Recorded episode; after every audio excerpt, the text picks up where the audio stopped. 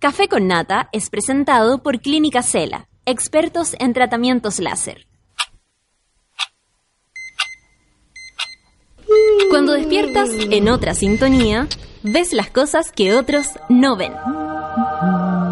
Si a veces sientes que estás viviendo en Mordor, o como diría mi abuelita, te sientes como chancho en misa, este es tu lugar. Bienvenido al grupo de contención más diverso de la historia. Para entrar, solo debes entregarte a escuchar al resto, participar a tu manera, reírte fuerte y comprometerte para buscar más misioneros para la comunidad. Agarra tu taza y sírvete un buen café con nata. Que ya está aquí nuestra guía espiritual, Natalia Valdebenito. Hola monada, es viernes, sí, el día más cerca del lunes, da lo mismo, pero nos queda el ladito del sábado y el domingo, días para descansar. ¿Quién te trabaja este fin de semana? Hay mucha gente que trabaja. Yo voy a trabajar el próximo y de ahí ya no me, no, no me suelto más, pero ustedes, hay gente que tiene eh, turnos los días del fin de semana. Entonces también queremos acompañarlo a todos ellos. Me encanta cuando escuchan el el podcast y nos mandan eh, eh, opiniones igual, aunque sea tarde, yo las leo y las disfruto mucho. Así que no se guarden, no se guarden. Geraldine dice feliz día ya que es viernes. Al espera mi café con nata, buen día monada. Cache lo que me encontré en Facebook, dice la Kim. Tan real y potente, pero algunos ven lo que les conviene nomás. A propósito de la ley de aborto. A ver, dice mi mamá que si te parezco chica para usar el pañuelo verde, ¿me imaginas pariendo obligada? Que sea ley. Y es una niña pequeñita la que sostiene este cartel. Claro, porque les llamaba la atención que en las protestas hubiese mucha, mucha piba, mucha chica de colegio y todo el mundo, pero ¿cómo va a haber tanta chica que opina que el aborto? Bueno, imagínate esas chicas pariendo. Ese es el juego, ¿no? Ese, eso es lo que hay que de alguna manera eh, repensar y estamos en eso. Algunas la tenemos claro, porque sabemos cuál es el, el, derecho soberano a elegir, pero hay otros que necesitan de esta reflexión. Queen Lord Snow, eh, se puso Queen, ¿qué tal? Muy bien que te llames así. Buen día querida y monos del Café con Nata, solo paso a saludar y dejarles todo mi cariño. Muchas gracias, pues nos vas a oír en el podcast, igual que varios más. Oye, ayer me preguntaron, Lucho, eh, cuánta gente escucha el podcast y yo no supe qué responder porque tú sabes que esas no son las preguntas que yo constantemente hago. Para mí que, que esto fluya es lo más lindo del mundo. Si nosotros cuando empezamos, obviamente nadie creía que nos iban a escuchar. Entonces cuando empieza a aparecer, empieza a suceder, uno se siente agradecida de lo que sume, de lo que vaya sumando. Yo feliz. Eh, así que les dije, no sé, pregúntenle a la radio, pero yo la verdad no puedo responder. Lo que sí sé es que mucha gente es la que nos escucha en el podcast. Feliz viernes a toda la monada, dice el Jorge Ollanedel, que se les haga cortita la, semana, la jornada y que tengan todos un excelente fin de semana. Muchas gracias. Luisa, te mando un abrazo, dice buen día, monita querida, igual para ti, pues buen viernes. Todo listo por acá para la última dosis de la semana. Y no olvidemos que nuestra sangre es verde y no nos cansaremos de luchar. Muchas gracias, se va a retuitear Luisa, un abrazo para ti, Luisa. Mucha suerte ¿eh? con todo lo que estás em, emprendiendo, esperando, en fin. Caro dice, por fin, la Caro Orellana, por fin es bien, último día laboral, igual hay sueño. Oye, sí, le contaba al Lucho que me desperté temprano al baño y después me quedé dormida y fue fatal. Porque estaba durmiendo tan especial, eh, tan específicamente rico que fue así como no lo puedo creer no no puede ser que sonó el despertador y yo estaba en el quinto sueño eh. Ay, la Maritza dice, amado viernes, buen día, monos bellos, buen día, monita, muchas gracias. Hoy todo sabe más rico porque es viernes. Oye, están animados, me gusta esto. Mones, semana de capacitación Ando Zombie. Ánimo eh, que se acaba la semana, la lucha sigue y la marea verde no para. Muchas gracias, la Pati Ortega, que yo le digo Barbarita. Ayer hablamos con una amiga que ya empezamos a cambiarle los nombres a las cosas y, preguntó en el Twitter, la Confesiones de Soltera, la Pola, la Paola Molina, preguntó así como, ¿cómo le cambian las cosas a su abuela, a sus tías? Eh, y ella hablaba de, su tía Maritza, que es la que sale también en el libro, y decía así, y yo le, puse, mi abuela dice Catherine Salosky, por ejemplo. Me encantan esas cosas. Eh, Demi Loreto Me acordé de una vendedora de Me una tienda. de mi Loreto. Me acordé una vez, hace años atrás, trabajaba de promotor, así, años, años, años. Antes si uno ha trabajado de todo, ¿ah? No hemos hablado de eso. Y, y una loca decía, no, si ahí me gusta la misma música que a ti, los Pecho Mois. Y era un híbrido entre pe- de Pecho y Pecho Boys. Los Pecho. Los Pecho Moy. Me Me encanta. de ella, no tengo rostro de esa persona, pero, Pero los Pecho Mois no me inolvidable, nunca. inolvidable, inolvidable los Pecho Moy. El Poche dice, en el día de mi cumpleaños a celebrar se ha dicho, te saludamos pues mono, cómo no, imagínate, un gran abrazo para ti que estás de cumpleaños y a todos los que lo estén, que lo pases bien, te cayó viernes, así que dale con todo, disfrútalo y espero que sea un año muy bonito desde ahora en adelante. Cuncuna Amarilla dice, buen día monada, un abrazo de ánimo y energía para comenzar este viernes cargadito las novedades. Esperando los comentarios de Santas Violetas y Valdebenito. ¿Ves? Ya somos una dupla radial. Ya, ya, ya no hay nada que hacer. Cariño desde Puerto Varas. Eso, vamos a ir a hacer un conversatorio con la Sol. Ah, ¿te cachai? A Puerto Varas. Vamos a hablar de... Vamos a hablar. Ustedes ponen una tómbola con muchos temas y nosotros vamos sacando, así como es la impro. Sería bonito, ¿ah? Porque es conversar, conversar, abiertamente conversar. Eso sí, nos tienen que pagar alojamientos, viáticos, muy buenas comidas, mucha cerveza, porque nosotros somos bravas. Y además tenernos una cosita. ¿Ah, te cachai? Cobramos súper caro, barato. Caro, barato. Eh, hoy soy un real zombie. Hoy hay hartos con mucho sueño, yo los entiendo. En mi cara de flaco, el repollo crespo, para energizar mi anhelado café con nata esta mañana de viernes. Abrazos desde Concepción para toda la monada. ¿Cómo está Conce? Oye, qué increíble que uno piensa que acá nomás se concentra la, la contaminación y en Osorno estaba la cagada. Así que le mandamos eh, un beso a todos los de la región de los lagos y que nos cuenten, pues, cómo es sobrevivir con eso, porque muy Osorno será, ¿ah? pero igual están tapados de smog. Son las 9 con 12. Empecemos. Tengo muchos Twitter para leer y se los agradezco, así que démosle nomás. Salten Pepa. ¿Cómo le ponemos a esto? Los Salten Pepa. La Shencha Pepa. La Peppa Pig. Vamos a escuchar entonces un abrazo, un abrazo. Estamos empezando esta mañana, es viernes, Café con Nata cut it up one time.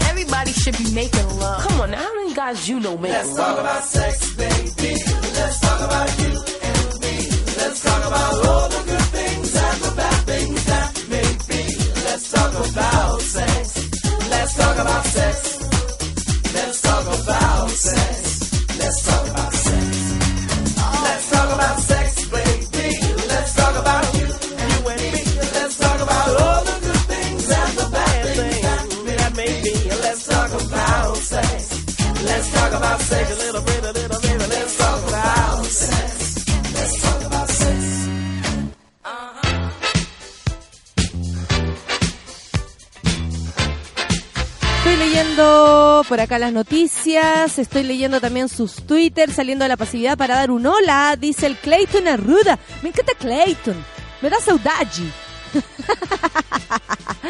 Leo Clayton y siento saudade. Luna dice, buen día, Mona Mayor. Antes de ayer encontré el tema cuando agosto era 21. Ese es el himno de que en realidad vive el aborto libre y seguro. Tienes toda la razón, Luna.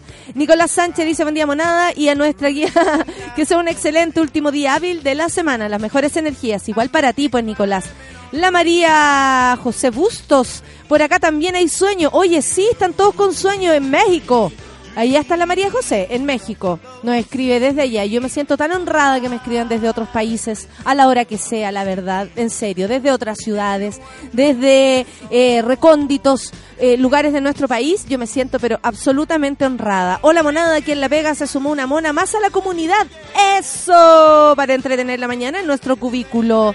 Mira, es la eh, Rivera, la C, eh, perfecto, sí Rivera 26. Un beso para ti, pues no sé cómo se llama, se llama Carolina, se llama Catalina, se llama eh, Cristóbal Rivera. La Rivera, llámense la Rivera.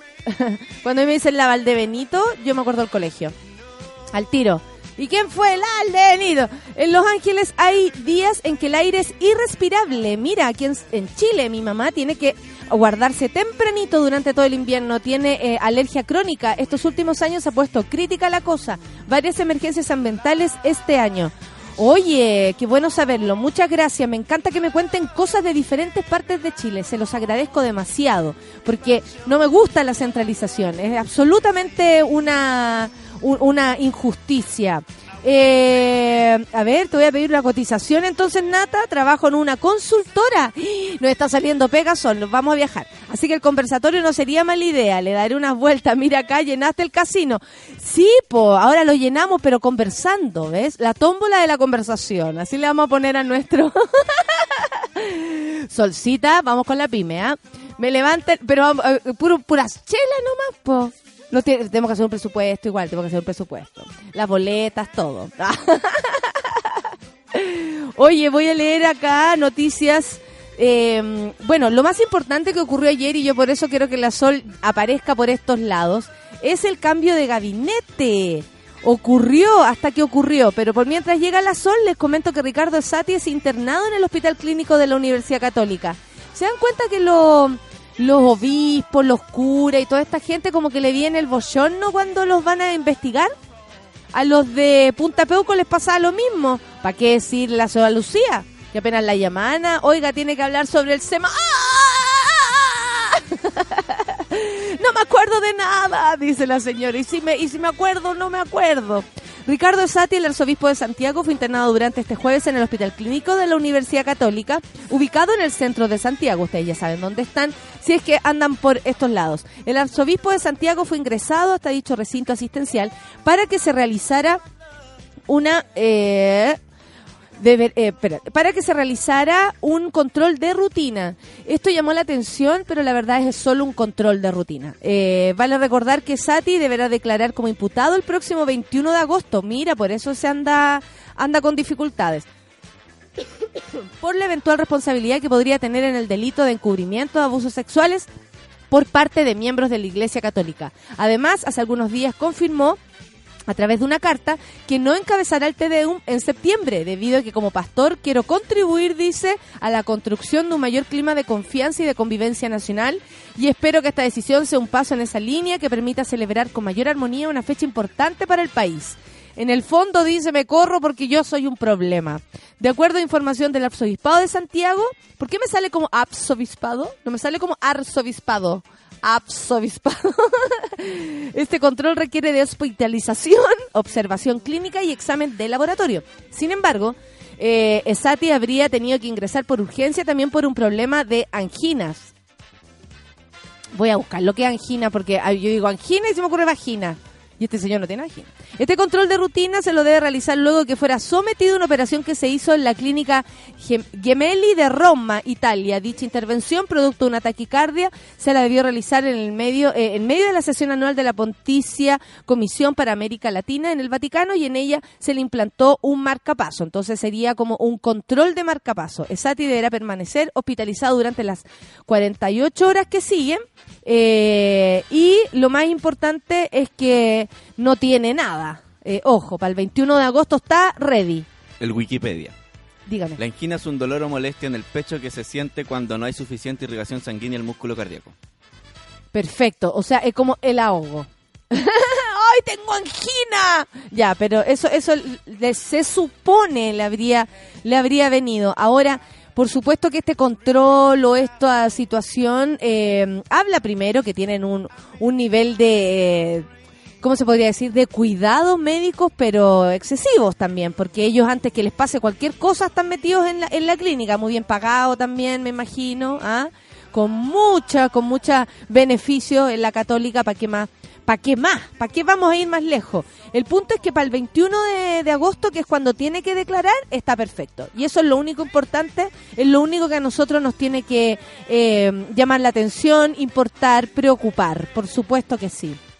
Eh, a ver, espérate, tengo por acá noticias sobre el cambio de gabinete. Ayer en la tarde se confirmó esto. Y el presidente Piñera había dicho que él, a pesar de dichos más o dichos menos, por supuesto que no iba a transformar en nada, no, no significaba ningún cambio esta situación. Falso. Apenas empezó a bajar en las encuestas, dijo, pa' afuera Varela.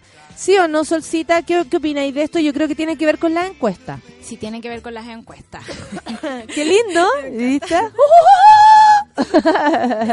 Eh, sí, que la, la desprestigiada Academ, saludos vecinos, eh, ¿Están acá? tan cerquita. ¿En Un poco más allá. Ahora- o sea, en cualquier momento nos lejos. podemos encontrar con el gordito de la Academ. Yo paso por ahí y los miro feo. ¿Habrán echado el de la Academ? No, Mejor lo echaron. por supuesto que no, pues si la encuesta es funcional a algo.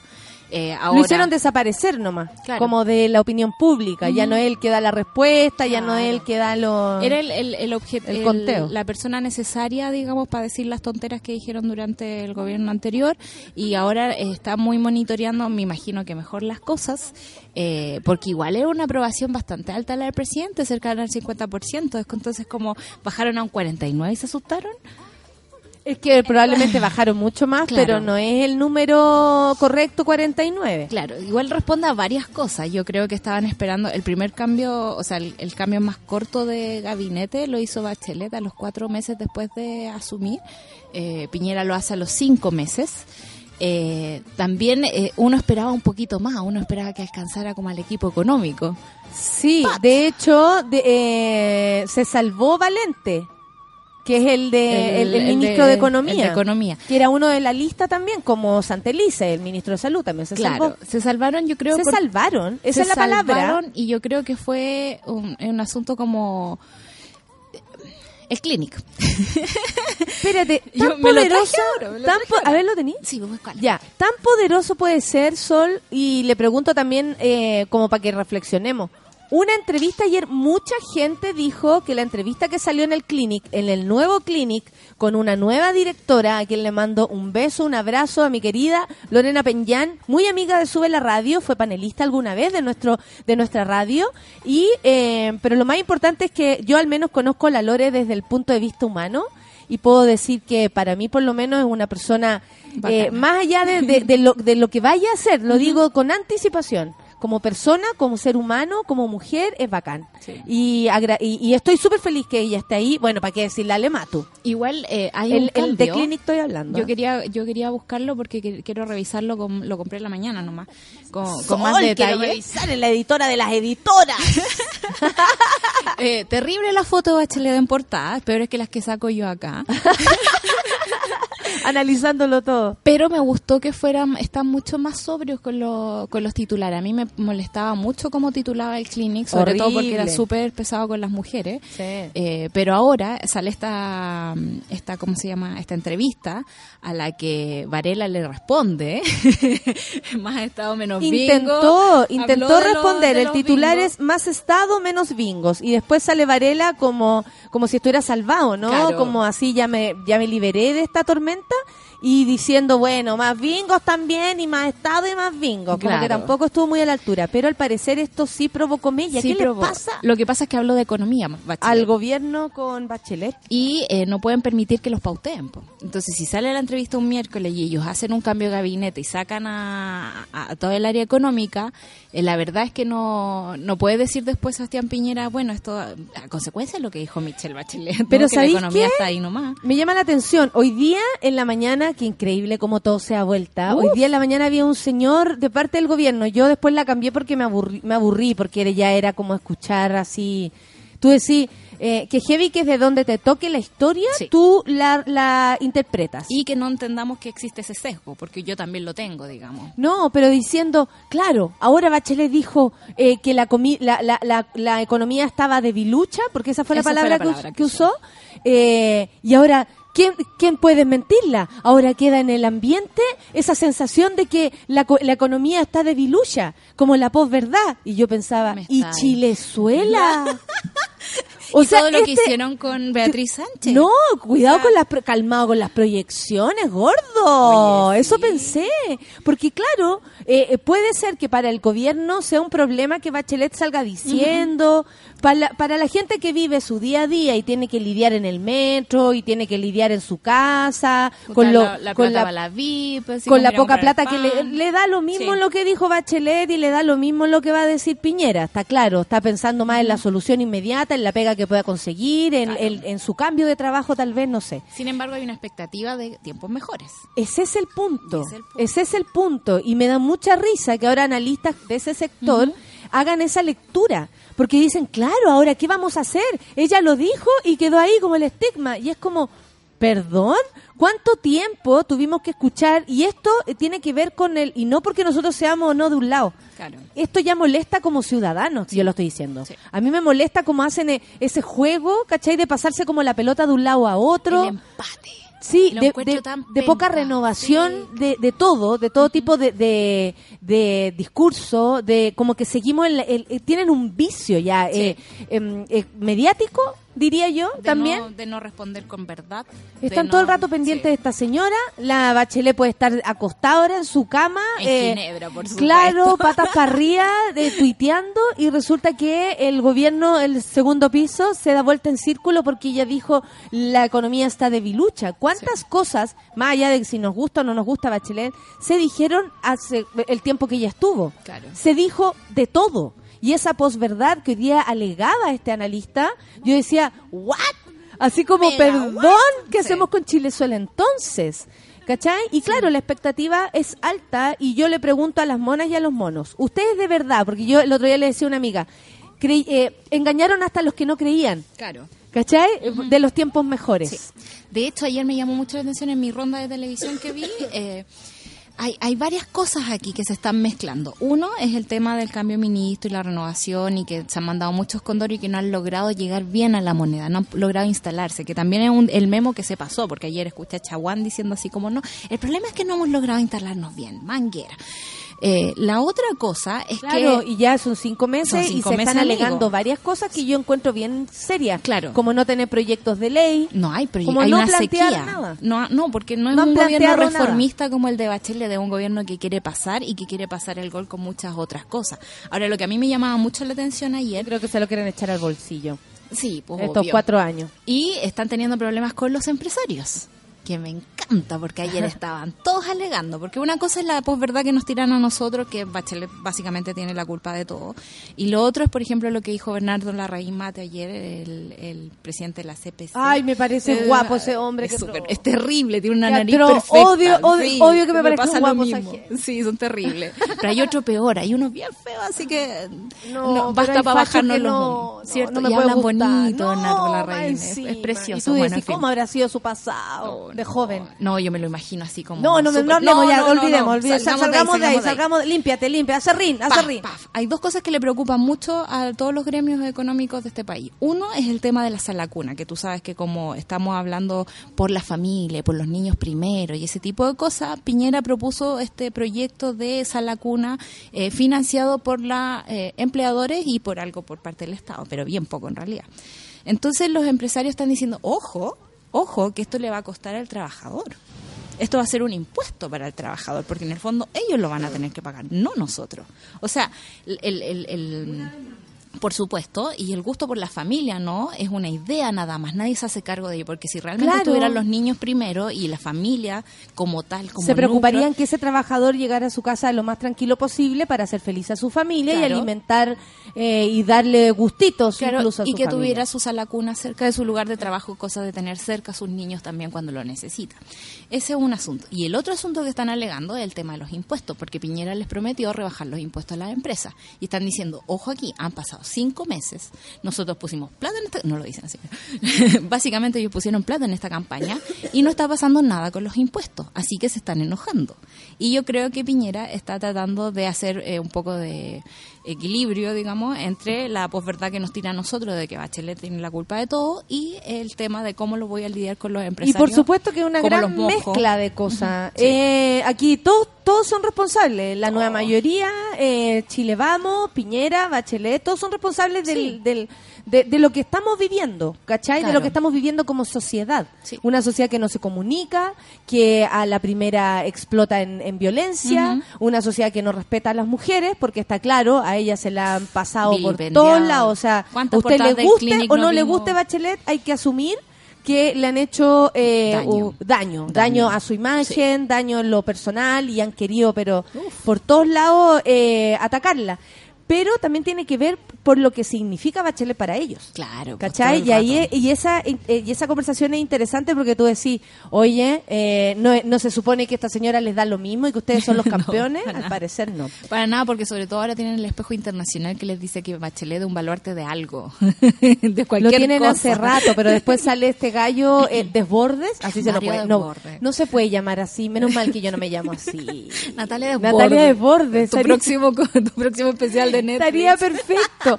Pero eh, sería eh, muy, eh, yo diría como... Demasiado literal. Claro, como eh, redundante. Claro. Eh, pero no pasaron agosto, ¿quiénes? No pasó agosto Valen, eh, perdón, Varela. eh, Varela. Y también yo diría muy importante, sobre todo para el sector que yo habito, es la ministra de Cultura. Sí. También, eh, en el cargo de eh, Valero, Valero, Varela. Valero, Varela, Nos confunden gracias. las B cortas. Me gusta porque tú lo, es que estoy igual que lo, que lo, ¿cómo se llamaba el grupo? El que tú dijiste. Estoy como Demi Loreto, ¿ah? Como los Pecho Moy. como los Pecho Moy, O estoy como, así. o como las abuelas que llaman a toda la familia antes que a ti. Sí, Eh, eh. Y después nos dicen tu nombre, po, Claro. obvio. Y tú, Filo, ven. Ya ven. Bueno, eh, Varela. Varelo, eh, la tarde de este jueves el presidente Sebastián Piñera concretó su primer cambio de gabinete tras múltiples polémicas que han rodeado sus ministros. El primer movimiento de piezas ministeriales se dio cinco meses, como decía la Sol, en un contexto de la aprobación baja. Eso es lo que dicen, al menos que habría movido las aguas. Entre los ministros, ministros perdón, más cuestionados es Gerardo Varela, de Educación, y Alejandra Pérez, de Cultura. De Alejandra Pérez hemos hablado aquí. Sí. Y bueno, recibió también, eh, ha sido como motivo de, de, de, de polémica. Mucha ¿cachai? polémica. O Ha sea, sido con Chaguán para incluso. Sí, que le mandó con patada para la casa. Claro, Yo no, no a esa sabía que sacarla de patada. Lo encontré terrible. ¿Qué nivel de violencia encontré así como para alguien Más allá de la razón un- que pudiera tener. ¿ah? Claro, un cargo público tú no puedes tratar a alguien así. Y no sabemos si Chaguán le diría eso, eh, eso mismo a, a un ministro hombre. No, yo creo que no. Ayer lo escuché hablando puras tonterías en CNN y mm, se disculpaba, obviamente, pero igual sentía que desaprobaba a la ministra. No, es terrible. El que más veces fue cuestionado, por supuesto, es el ex ministro de Educación Gerardo Varela, quien tropezó varias veces con sus palabras ante la opinión pública. ¿Cómo olvidar a mis ¿Cómo niños, los educados sin abejitas? De hecho, les he ido a comprar yo mismo los condones porque no se atreven Imagínate, los campeones. Los campeones. Son los campeones, necesitan más de tres, parece. Bueno, y la periodista que estaba entrevistándolo se rió muchísimo, ¿ah? no percibió el error. No, porque era un programa como de estos livianitos que son como de, de entretención nomás, ¿no? ¿En serio? Pero por lo mismo... ¿En te- Tele 13 Radio? No, no, no, fue en Universo. Ah, en perfecto. Radio Universo. Por lo mismo, o sea, siento que también tomamos muy a la ligera las palabras. Eh, hablamos de los campeones con esta facili- facilidad, como extrapolando una cosa personal a un problema nacional. A mí me parece grave. Habla, eh, Chaguán eh, quiere sacar a patadas a una ministra. También me parece que dejarlo pasar. eh, ¿Dónde está la gente que contrapregunta? ¿Sabéis qué, Sol? A mí me parece también grave, ahora que lo dijiste así, que este ministro haya sido una pérdida de tiempo, una molestia, una desvía, un desvío de información. Eh, la educación es una es un, es un gran obstáculo en nuestro país. Sí. ¿Cachai? Como para algunos se les da tan fácilmente como a estos mismos hijos, los campeones de este señor, eh, se les da fácil, tienen todo su todo su futuro hecho, estudien o no estudien, trabajen o no trabajen. No tienen ningún impedimento para hacer lo que quieren Esa hacer. gente, esa gente, no, y, y curarse una enfermedad y, y, y, y a- y aperrar cuando hay dificultades. Claro. ¿Cachai? Y resulta que esta persona, por ser amigo, porque esto es lo que yo he escuchado de verdad en más de un lugar, Sí, por jugar amigos. tenis con Sebastián Piñera, por mandarse unas columnas que tal vez Sebastián Piñera apoya totalmente, donde por supuesto que dijo que el- el- la educación era un bien de consumo, donde dijo que nadie tenía que tener cosas, o sea, todo lo del bingo, todo eso no es nuevo. No es nuevo. Es muy ¿Y sabes parecido a lo que se había leído siempre de Varela. A mí hay algo que me llama la atención. me Bueno, salió el apellido. Bien, muy bien. Eh, es el- el- la triangulación de los amigos de todo este, de este asunto, porque sale Varela, entra Marcela Cubillos. Marcela Cubillo, hermana de, no me acuerdo cómo se llama el, el señor que murió con... Eh, Felipe Cubillo. Felipe Cubillo. Felipe Cubillo. Habla así ella. Habla así. Habla así, ¿callaron? Aquí desde el ministerio, porque habla así. Ve- Vean a, véanla, por favor. A mí es, es que yo tengo la fijación con cómo hablan las personas. Disculpen, pero Y- Marcela Cubillo ya habla Y así. es igual a un jugador de fútbol. Ayer Ay, lo qué vi. pesada, no Son súper pesados. Tú eres la pesada, yo no lo había dicho. Lo vi en La Twitter Sol- ayer, lo vi en esa Twitter, fue- perdón. bueno. ¿Cuál, eh, la Rivarola? ¿Es como el de la U? No, no, no, es uno como alemán. Ah, ya. De estos que no cacho tanto, pero lo vi en Twitter y me reí mucho. Eh, hermana hermana de- del señor Cubillo este, eh, que tenía esto de Chile Solidario, ¿cómo se llama? Estoy Filo, filo, filo. esta Felipe Cubillos. Felipe Cubillos que tiene esta fundación de reconstrucción eh, y ahí conoció a Varela y Varela se la pasó un rato reconstruyendo escuelas. Entonces, esa es su única credencial en educación y me parece que tiene dice mucho de cómo ven el tema social ellos. Lo- la sociedad ellos eh, está para la caridad, como dice mi abuela. Esto es caridad, no, no sale del corazón, no. Esto es la caridad nomás y por lo tanto él trató de aplicar eso a un ministerio. Me parece demasiado grave. Ahora, Marcela Cubillos tiene muchas más credenciales. No sé si tanta consecuencia, pero sí credenciales. Viene el Ministerio del Medio Ambiente. Viene el Ministerio de Medio Ambiente cuando fue diputada, era parte de la Comisión de Educación, fue la que interpeló a uno de los ministros, eh, tiene un poco más de, de- de cancha, digamos, en el asunto, pero no sé si de consecuencia, porque es una de las personas que estuvo en contra de la ley de divorcio y se divorció apenas, digamos, fue fácil hacerle los trámites. Entonces, eh, en ese sentido me parece una, una buena entrada al gobierno. A mí me, me gusta la gente como de derecha con la que podía hablar bien. Yo sí, pero yo desconfío de todo el mundo. Esa- supuesto, por supuesto. Eso yo, esa es mi, eh, disculpen, pero esa es mi forma de verlo. Bueno, ex militante del MIR, esto, eh, esto eh, Esto provoca está- conflicto, ¿ah? y amigo personal de Piñera, Mauricio Rojas, el nuevo ministro de Cultura, el escritor y historiador. Eh, hasta ahora se ha desempeñado como hombre detrás de los discursos del presidente. O sea, el culpable lo- los tres adjetivos. Eh, probablemente sea el culpable de decirlo una vez, otra vez y otra vez. Vivió muchos años en Suecia luego de abandonar el país tras el golpe. Esto decían, había sido exiliado, la verdad es que se autoexilió por lo que dicen, mucha gente desmintió ayer como esta, esta corriente medio izquierdosa que tendría, ¿no? Por haber pertenecido, comillas, al MIR, y digo pertenecido, comillas, porque no se sabe, o sea, también se utilizan estos datos como para hacerlo más cercano a un sector. Y también conozco a los fachos más fachos que han salido del MIRPO. Claro, Los y, desilusionados de. Eh, Claro, exactamente. Eh, él es el que estaría a cargo del Ministerio de Cultura. Vamos a ver lo que suceda. A mí me preocupa bastante el Ministerio de Cultura, porque si algo que le falta a Chile sería como eh, unir, ¿no? Unir todos los cabos. La educación se une con la cultura, la, el- la- la- no sé, la ciencia se une con la cultura, la calle se une con la cultura. Todo es Todo. cultura, ¿cachai? Y si un ministro lo entiende desde ese punto de vista, más allá de una fiesta de la cultura en el parque forestal. Claro. ¿Cachai? Como se hizo tanto, ¿no? Mm. Además, oh, la batucada. En Santa Cruz llegaron las batucadas todos los domingos. Pa, pa, pa, Atroz. Me salió como Zafribugo. ¿Cómo me sé una canción de tambores? ¿Cómo uno se puede saber una canción de tambores? El ritmo Son las no 9 con 40. Oye, antes de irnos a la música, yo le quiero mandar un gran saludo a la Vale eh, compañera de nuestro querido Juan, que su familia y ella no lo están pasando muy bien en este momento, pero nosotros también nos hacemos parte de su, de su, de su dolor, de su despedida y nada, pues un abrazo para la Vale, la queremos mucho. Vamos con, son las 9 con 40 minutos y eh, vamos a escuchar musiquita, po. ¿Qué es esto, Charlie XXS? Girl Night Out, café con nata en súbela. Ok,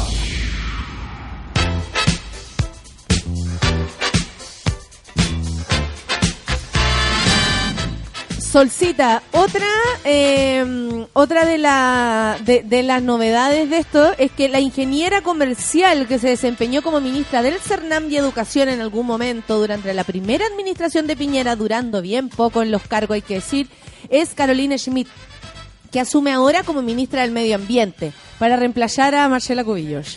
Eh, Es una cara conocida, fue la elegida por el presidente Sebastián Piñera para llenar el cupo de Marcela Cubillos. Dejó en el Ministerio de Medio Ambiente, se trata de Carolina Schmidt. Durante su primer gobierno se desempeñó como ministra del CERNAM y Educación. Eh, yo creo que tienen poco donde tirar las manos y eso hablo de cualquier coalición que ahora se presente. ¿eh? Me Sí. imagino que están todos bien, o sea, de hecho el Ministerio de Cultura nunca tuvo toda su plana. Claro. No, No, no está había- completa, no, no- hay N ministerios que no se han completado. Hay muchos lugares donde todavía decía ayer Chaguán, eh, Piñera no ha logrado entrar en el poder por culpa de esta gente que está ahí a Pernapo, a todos, querían echarlo a todos. Pero el problema es que no pueden Y echarlo debe a ser gente que viene del gobierno de él también de antes. Por supuesto, si no tiene nada que, o sea, perdón, pero el trabajador, la estructura así como central no molesta a, lo- a las decisiones del poder. No, no, Por lo general no, no, No. les no importa. están ni ahí. No, O sea, le echan la culpa a la gente, Sí, por supuesto. no a ellos. Nunca tienen la culpa a ellos. Nunca Igual Chaguán hace rato está haciendo críticas. dando jugo, dando jugo. ¿Tú dirías? Sí. Porque está, está haciendo críticas respecto a que no tenían proyecto, ¿te acuerdas? Sí, es que también yo creo que eh, ellos están muy picados porque los políticos de siempre no están en los cargos ministeriales ni nada así. Eh, hoy hablaban con, a propósito del cambio de gabinete, de que también respondía a una molestia de Chile Vamos de que no tenían muchos personeros en el gobierno. Entonces necesitaban meter más UDI, Jacqueline estaba pero on fire, así como el presidente Viñera aquí está regio estupendo haciendo lo mejor por Y Chile. dijo que Marcela Cubillos era muy valiente. Ok. Ella lo considera valiente. Oye, espérate que la Cecilia Pérez eh, ahí está en Trending Topic. Al parecer dio una entrevista. Eh, a mí la verdad así como de piel, ¿ah? yo soy muy de piel, no, no, no me cae nada bien, entonces como que sorry mi sesgo, Claro. como que tengo que decirlo, porque tú Marcela Cubillo no, no, No no- te- me da lo mismo, Ni chicha ¿cachai? limonada. Claro, incluso la ministra de Cultura, ni chicha ni limona, pero a mí Cecilia como que tengo que asumirlo, y lo asumo porque me puedo equivocar si digo algo, eh, no me cae bien. Sí, salió en revista Caras, creo, o en Cosas, una de esas dos. Salió en portada y una portada muy morena, ¿te acuerdas que la otra vez? No la- siempre puede ser la mujer valiente, sí, sale, ay, como sensual. Mm. Claro. Lo que me llama la atención de las mujeres de este gobierno es cómo han hecho de escudo ante las tonteras de Sonriendo, los hombres. todo el rato sale sonriendo. Sí. Sí. Entonces tenemos a Marcela Cubillos que dice eh, eh, hay una cosa de lealtad, por lo tanto no vamos a hablar de lo que está pasando. Yo voy a seguir con el trabajo de Varela. Tenemos a Eso dice acá una mona. a Cecilia también diciendo así como como protegiendo al presidente a pesar de que le Pérez corta el Cecilia, pelo. no no la influyente Morel Cecilia, No. Ay, Ok. no la mujer más influyente de, De Chile. Chile. Me encanta cuando la gente dice, ay, no sé, no sabía qué hacer y de pronto vi, eh, necesitaba saber qué opinaba eh, Morel Cecilia y ahí para procedo. Por supuesto. Sí, me da, me da- Bueno, eso es parte de cómo se inflan ciertas personas de acuerdo a ciertos medios de comunicación. Aquí los medios de comunicación también están haciendo un papel más de relaciones públicas que de eh, periodismo en sí mismo. Yo ponte tú de caras o cosas, no esperaría que llegaran con el gran reportaje de investigación, pero sí de la tercera que hace ese ranking, digamos, para posicionar gente que ni siquiera tiene opinión. O sea, a mí me encantaría escuchar mucho más a, a Cecilia hablando de cosas de país, pero al parecer la tienen como enclaustrada en un palacio de cristal y no habla nada. O sea, como vocera de gobierno habla bastante O sea, no. Pérez Cecilia, la... Ah, Pérez Morel, no, Morel Cecilia. Cecilia Morel. Ya, perfecto. sí. ¿Te gustaría? Me gustaría Es que yo siento que a lo mejor no tiene, y, y aquí me puedo equivocar, ¿ah? no tiene el bagaje cultural para Claro. eso. Sí, pero también... ¿Cachai? Porque las personas también, yo siento, los líderes, las líderas, porque eh, sin duda que toda mujer puede serlo, o sea, no, no le quito méritos, pero yo creo que ella no tiene un- una, una carrera que la sostenga como para decir, me levanto y opino desde mi lugar, desde mi trabajo, yo que estuve tanto tiempo porque ella era orientadora. Claro. Y no lo digo de manera despectiva, pero no sé, no, no, no fue activa políticamente, Claro. como que no Pero- tuviera la necesidad, Sol, No tiene las Morel ganas. Cecilia de colaborar en nada. No, por supuesto, yo creo que Pues yo está ahí encuentro que le da una lata. Le debe dar una lata tremenda, pero ponte tú, Varela tiene mucho menos credenciales y sin embargo lo escuchábamos hablar cada tontera, digamos, y, y sin chistar, digamos, de un poquito de vergüenza. Entonces, igual eh, Morel Cecilia está a cargo de, de- de lo, lo que hacía el hijo de Bachelet, pues de esta organización que ve como toda la, el área social de la moneda, ve las orquestas juveniles, ve todas las fundaciones que ven en ello, y incluso así tampoco se le escucha tanto, incluso menos que el gobierno anterior encuentro. ¿Tú decís? Sí, sí. O sea, que a mí me parece las mujeres que- calladas, ese es el punto. Sí, po, Sí. es que ese es el punto y ahí también se ve la gran mentira de la mujer influyente, porque Claro, y, tiene que, o sea, no por las demás. Te juro que, o sea, yo pongo en duda el cargo de ella y el de Paz Acuña. Imaginación. Me huele a imaginación. Eh, yo, yo lo veo así. Eh, a ver, ¿qué tenemos por acá? Lo peor que desde la cuestión social se exige mejor calidad de vida hace ya más de un siglo. Ese es el punto, po. Pero también tenemos una clase conservadora que detiene todo avance Todo para avance. para lo para el pobre, para la mujer, para el discapacitado, discapacitada, para, ¿cachai? Para todo lo que sea dificultoso para el ser humano, ahí hay trabas. Sí. O sea, eh, usted va a tener que pagar más siempre para conseguir qué, ni siquiera nada gratis. O sea, no es que tú pagues tu impuesto y después tú puedas ir a hacerte un examen al tórax porque lo necesitas gratis. Claro. Si tú ya pagáis tu impuesto, debería eso estar cubierto. O sea, es que creo que hay un ¿No? montón de mentiras que nos están metiendo en la Son cabeza. mentiras, Eh, claro. Ayer cuando, o sea, el otro día Nada cuando escuchaba verdad y nada, mentira.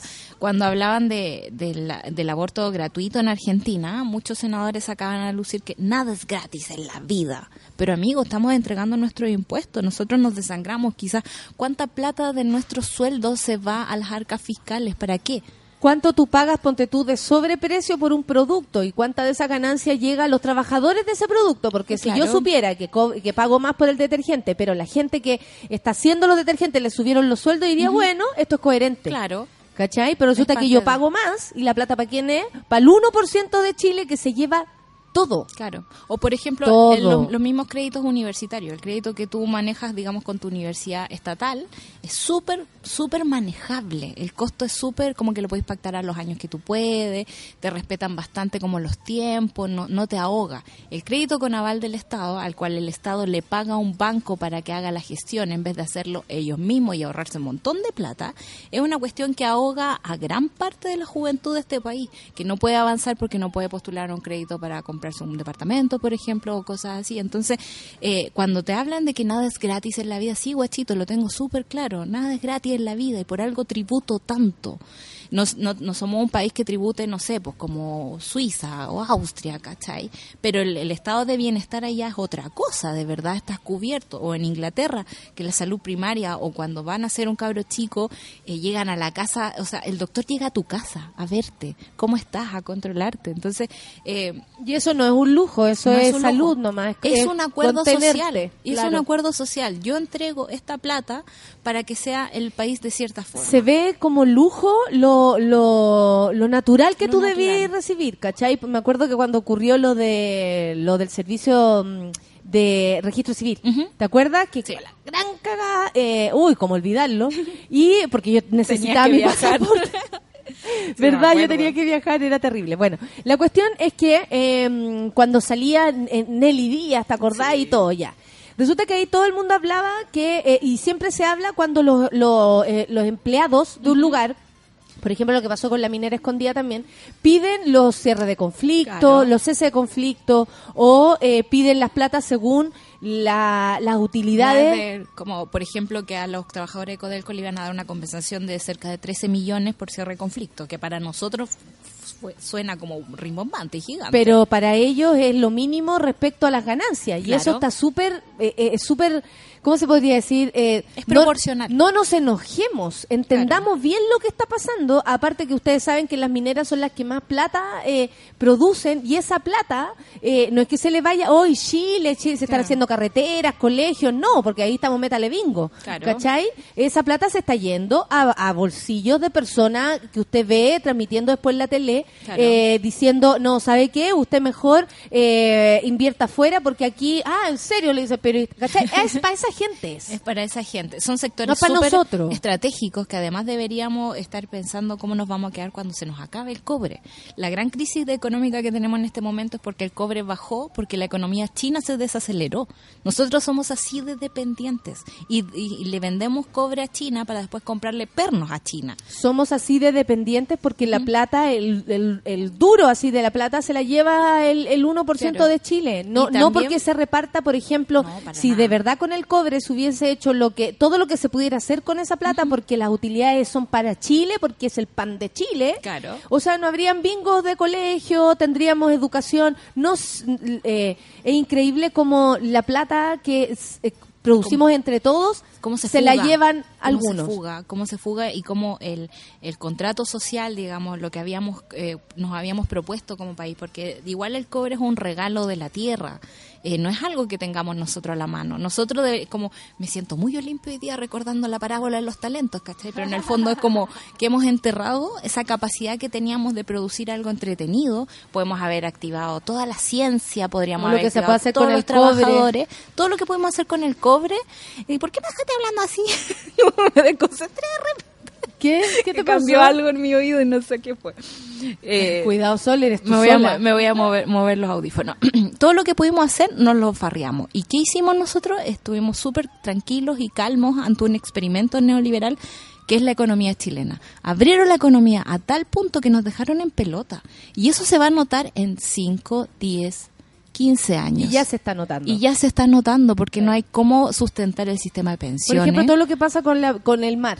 Con el mar. El mar en Chile es un tema, eh, la ley de pesca ahí está, duerme, eh, no se ha, no se ha re- removido, eh, los, los pescadores artesanales siguen con el problema, los, Claro. los salmones están todos asquerosos, eh, Infectados. infectados, eh, más dañando encima aún lo, más el mar. lo que lo que es- lo que produce el mar de Chile no es específicamente para Chile Claro. porque están los chinos los japoneses todos vienen a buscar las algas ensucian los mares para sacar sus algas Y sus países absolutamente protegidos. lo explotan nuestro mar está explotado porque Chile lo ha permitido Nuestros bosques están explotados y los chinos protegen sus bosques allá. Eh, me, ac- me acordé de la Rafa que nos contaba que los Meiji están teniendo clases de biología marina. No, mamá, me voy Pero a un en el barco. mar. En el mar. Nosotros tenemos una gran costa. Todos los niños de este país deberían experimentar alguna vez subirse a un barco, entrar al mar y conocer lo que tenemos. ¿Cuántos lo pueden hacer? No y no, y, y no, y no existe voluntad, como no porque no existe esa mirada cultural y ahí por eso yo decía que el Ministerio de Cultura es tan importante pero porque lo cultural en Chile se tapa con plata Claro. ¿Cachai? Aquí el, en la Hay cultura de la plata. Chile es el culto a la plata. Esa es la cultura chilena, el culto a la plata. Y qué lata. Chicago Boys en adelante. De Mira, ahí nos arruinaron nuestra La. Luisa, mi querida Luisa, dice, yo pienso que la nominación de Carolina Schmidt fue un premio a su gestión como gerente general de Copesa, en el cual se cerró la revista Paula, el pulso que pasa, hola, o sea, eh, eh, bueno, claro, tiene que ver con, con su gestión, con, no sé, en realidad.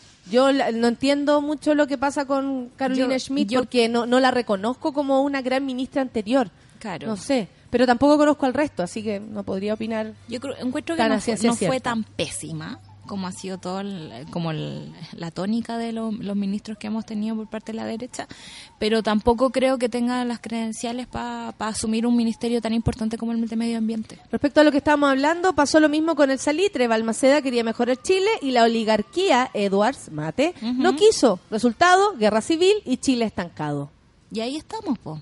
Todavía estamos atrapados por los Edwards, todavía estamos atrapados por los mates. Oye, quiero completar el, el punto eh, a propósito de lo- los fines de conflicto y todo. Cuando decían que los lo- la gente en, en el servicio, en el, perdón, en el registro civil, querían eh, un sueldo como de una de un palo a un palo y medio, una cosa así. Y todos, pero ay, mira lo que legan. Eso sería lo mínimo. Mínimo. Nosotros tenemos que acostumbrarnos a exigirle a estas personas que, que eh, ¿cachai? A los de verdad, los que tienen poder, Claro. exigirles. que nuestro trabajo vale algo, que de verdad hay la mayoría de las familias en este país viven con menos de 350 lucas. No, pero no tú, son- pero juzgáis que otro quiera ganar más. Claro. Porque le corresponde además. Sí. ¿Cachai? Por las ganancias, porque el sueldo que va creciendo según la inflación también. Ayer yo entendí todo, ¿ah? me explicaron que la plata de día no vale lo de mañana, etcétera, y la UEFA y la cosa. Eh, hoy son las 9.59. La Jaramillo dice no solo por la plata, el sueldo y los términos de conflicto minero es por el riesgo que ellos corren. Muy bien, gracias Jaramillo por recordármelo. Y las enfermedades que acarrean cuando jubilan. Toda la razón.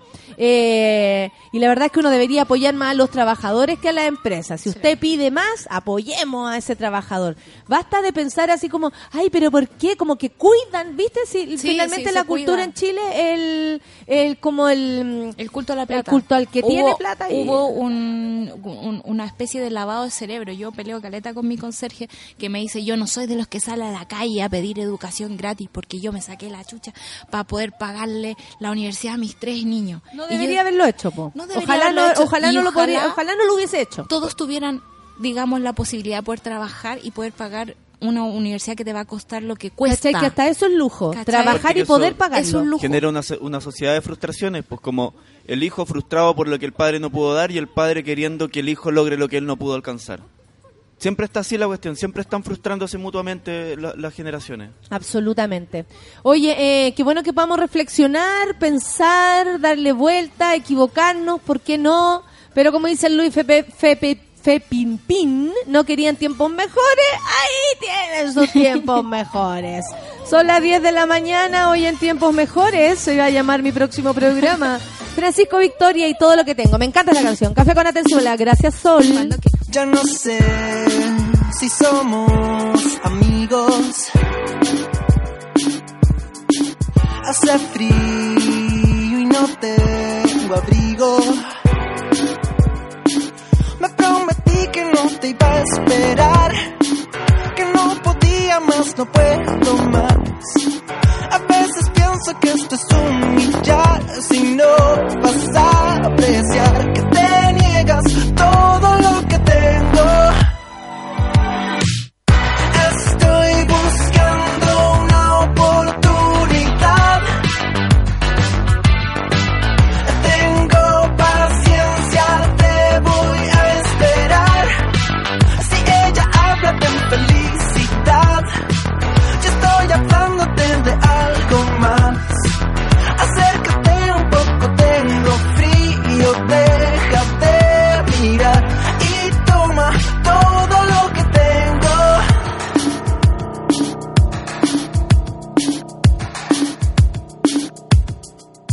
Úsame para lo que quieras. Date cuenta que un cuerpo espera. Que tengo un límite y se va a quebrar. Lo poco y nada que nos queda ya.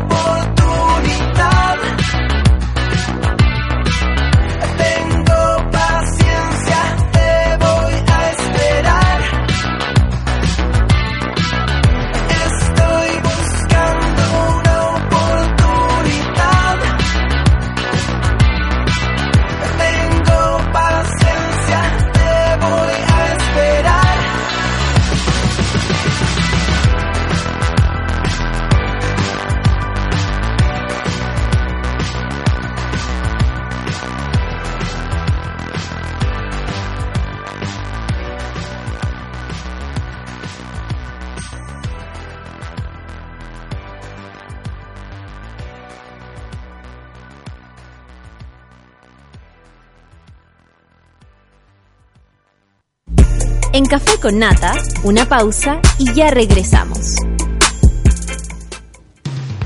Hoy en Sube la Radio. Tómate un break al mediodía y engaña la tripa junto a Isidora Ursúa y Eleonora Aldea. Porque en Caseritas conversamos, echamos la talla y planeamos un mundo mejor.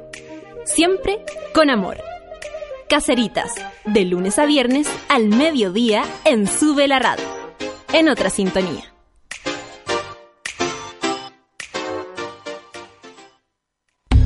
Las rosas son rojas, las violetas azul, y en Ciudad Cola a nadie le importa de qué color eres tú. Cada viernes a las 3 de la tarde ven a disfrutar con Cecitar y Luchito de una hora y media de risas, entrevistas, delirio, amor y uniqueness. Solo en subela.cl.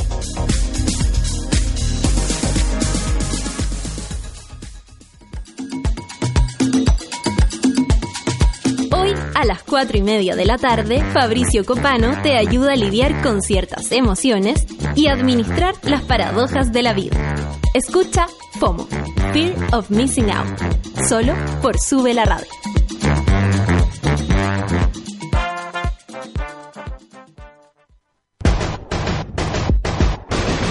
¿Cansado de los bellos encarnados, de gastar tiempo y dinero sin resultados? Ven por tu evaluación gratuita a Clínica Cela y evoluciona tu piel con láser alexandrita. Entra a www.cela.cl. Clínica Cela, 12 años de experiencia en tratamientos láser.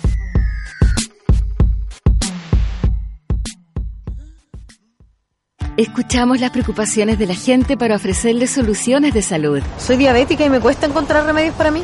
Tengo intolerancia al gluten. Soy no vidente y las cajas son un problema. Cuando hablamos de soluciones, queremos ser integrales, porque hacemos más que medicamentos. Nos preocupamos de contar con productos libres de gluten, sin azúcar y con código braille en sus cajas. Laboratorio Vago, soluciones para tu salud. ¿Por qué cuando lees el Génesis se puede advertir que el hombre y la mujer actuaron en complicidad, pero es Eva la que se lleva la peor parte? ¿Por qué se le llama seductor a un hombre que logra muchas conquistas amorosas, mientras que a una mujer que hace lo mismo se le califica de puta? Con Grupo Planeta te invitamos a leer Víboras, Putas, Brujas de Roberto Suazo. Una historia de la demonización de la mujer desde Eva hasta la Quintrala. Encuéntralo en todas las librerías del país. Ya estamos de vuelta en Café con Nata.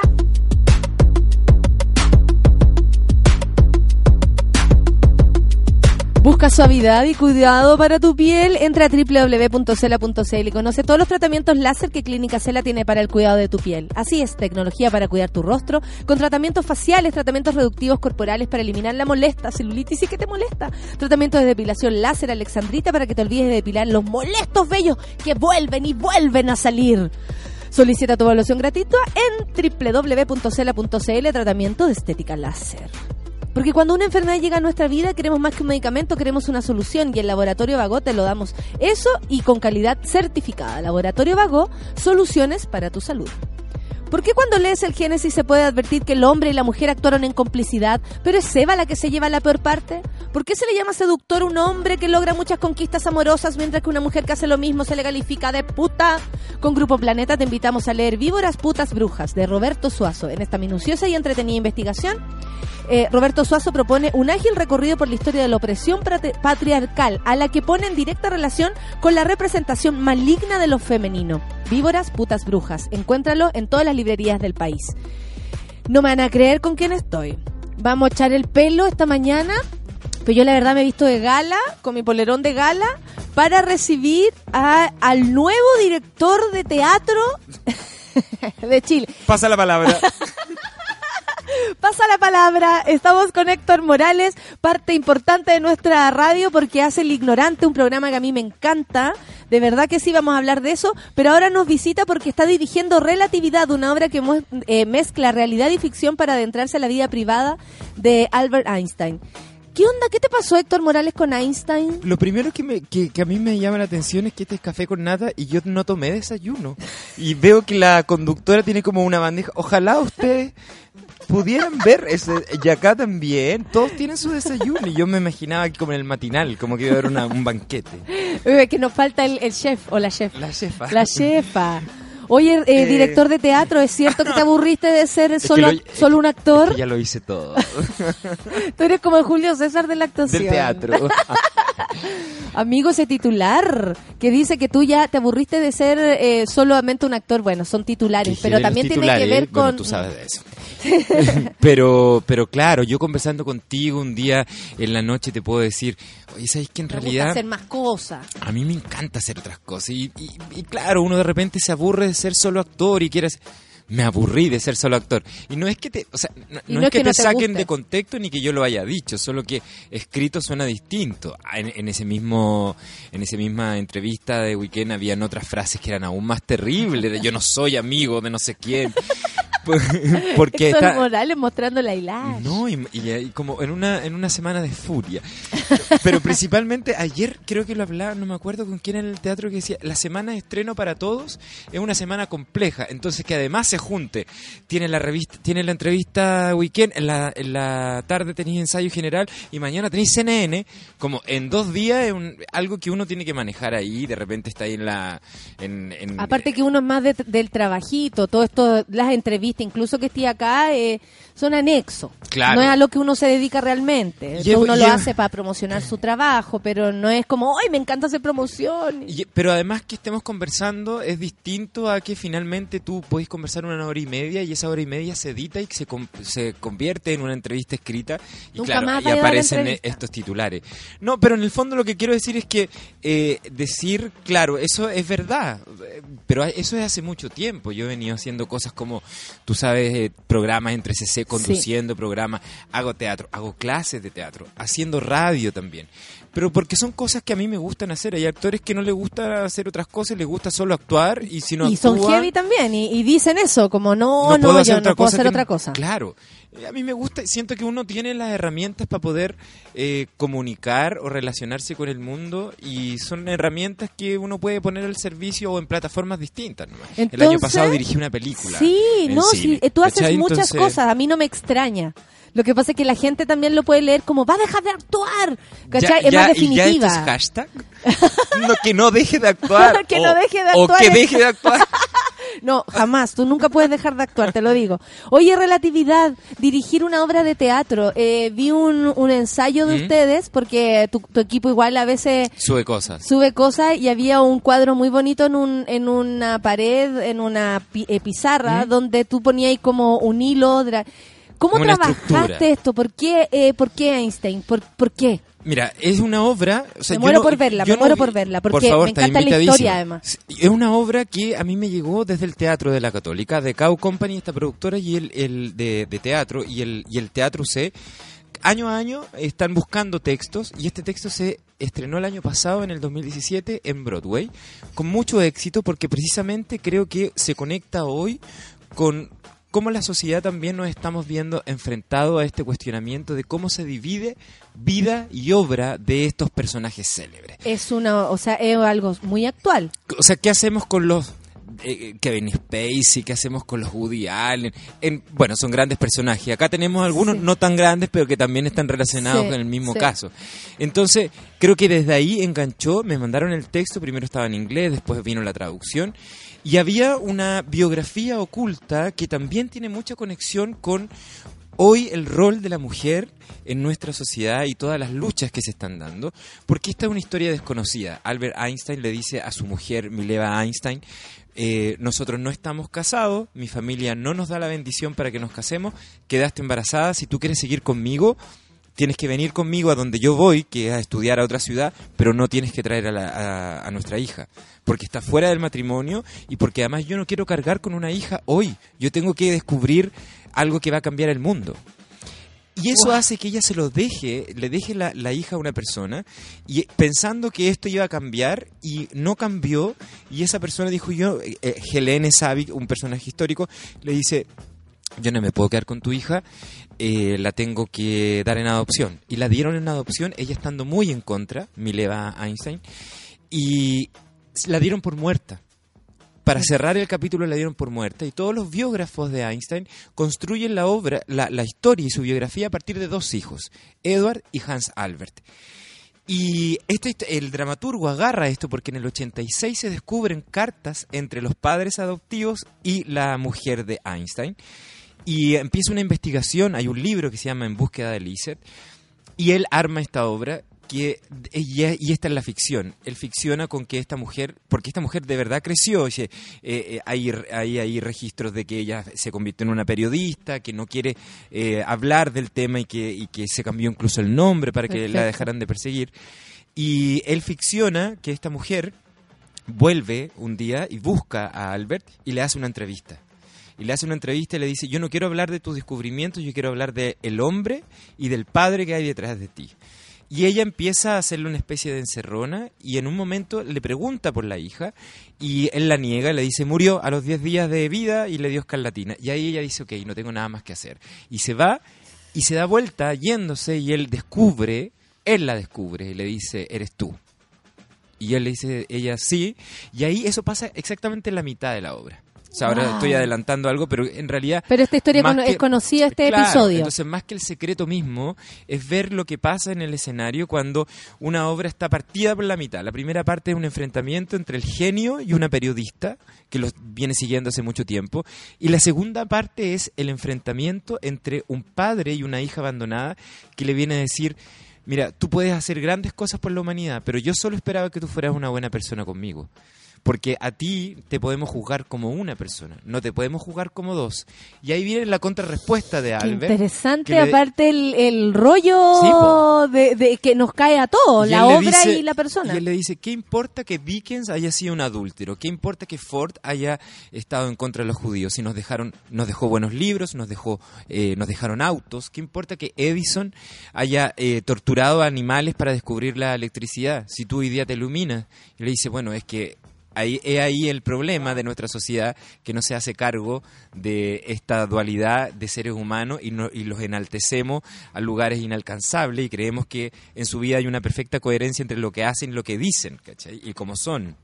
Qué interesante. Yo la otra vez me quedé pegada en una serie también que habla como de la de, de, la, de las mujeres que están re- alrededor de Einstein y lo y también lo, la científica, ¿no? Eh, que era su Claro, pareja. claro. Que también es como si no hubiese existido ella, probablemente Einstein tampoco. No, pues, y, y- y- y es muy coincidente porque... Es muy buena, si la pueden verla, porque es muy buena, es muy entretenida la serie. Puta, lo voy a buscar para, sa- para darlo con, con detalle, pero muy. Que es muy coincidente porque justo eh, hace algunos meses me entero que hay una niña directora, Valentina Carvajal, que está haciendo una obra que se va a estrenar en octubre sobre la imagen de Mileva Einstein. Perfecto. Y es porque finalmente creo que esas pequeñas historias que han quedado ocultas tras hombres en, en la historia, eh, bueno, el fin de semana vemos que aparece una hija de Nicanor Parra que nadie tenía idea, de 75 años, la hija no reconocida de Pablo Neruda, que no la reconoce ni la fundación. Mm. Eh, Arthur Miller, todas las biografías hablan de sus hijos, no hablan de su hija. Entonces, claro, hay ahí también una historia que nosotros tenemos que revisar eh, para atrás de cómo las mujeres también han estado siendo siempre protagonistas de la historia y se ha invisibilizado a partir de cómo se pasa limpio la historia. Tú sabías y eso, pero, pero evidenciarlo a través de una creación, como al leer, investigar, te leíste más de un libro para cachar como todo el contexto. ¿Qué te pasa a ti como, como hombre, como ser humano, como ciudadano, respecto a- al, al, al, al verdadero papel de la mujer en la historia? Lo- Si- ¿sabes vis- qué? insivi- invisibilizado, Lo silenciado. encuentro, lo encuentro muy violento y creo que es una responsabilidad como sociedad de, de cómo nosotros de aquí en adelante seguimos escribiendo la historia.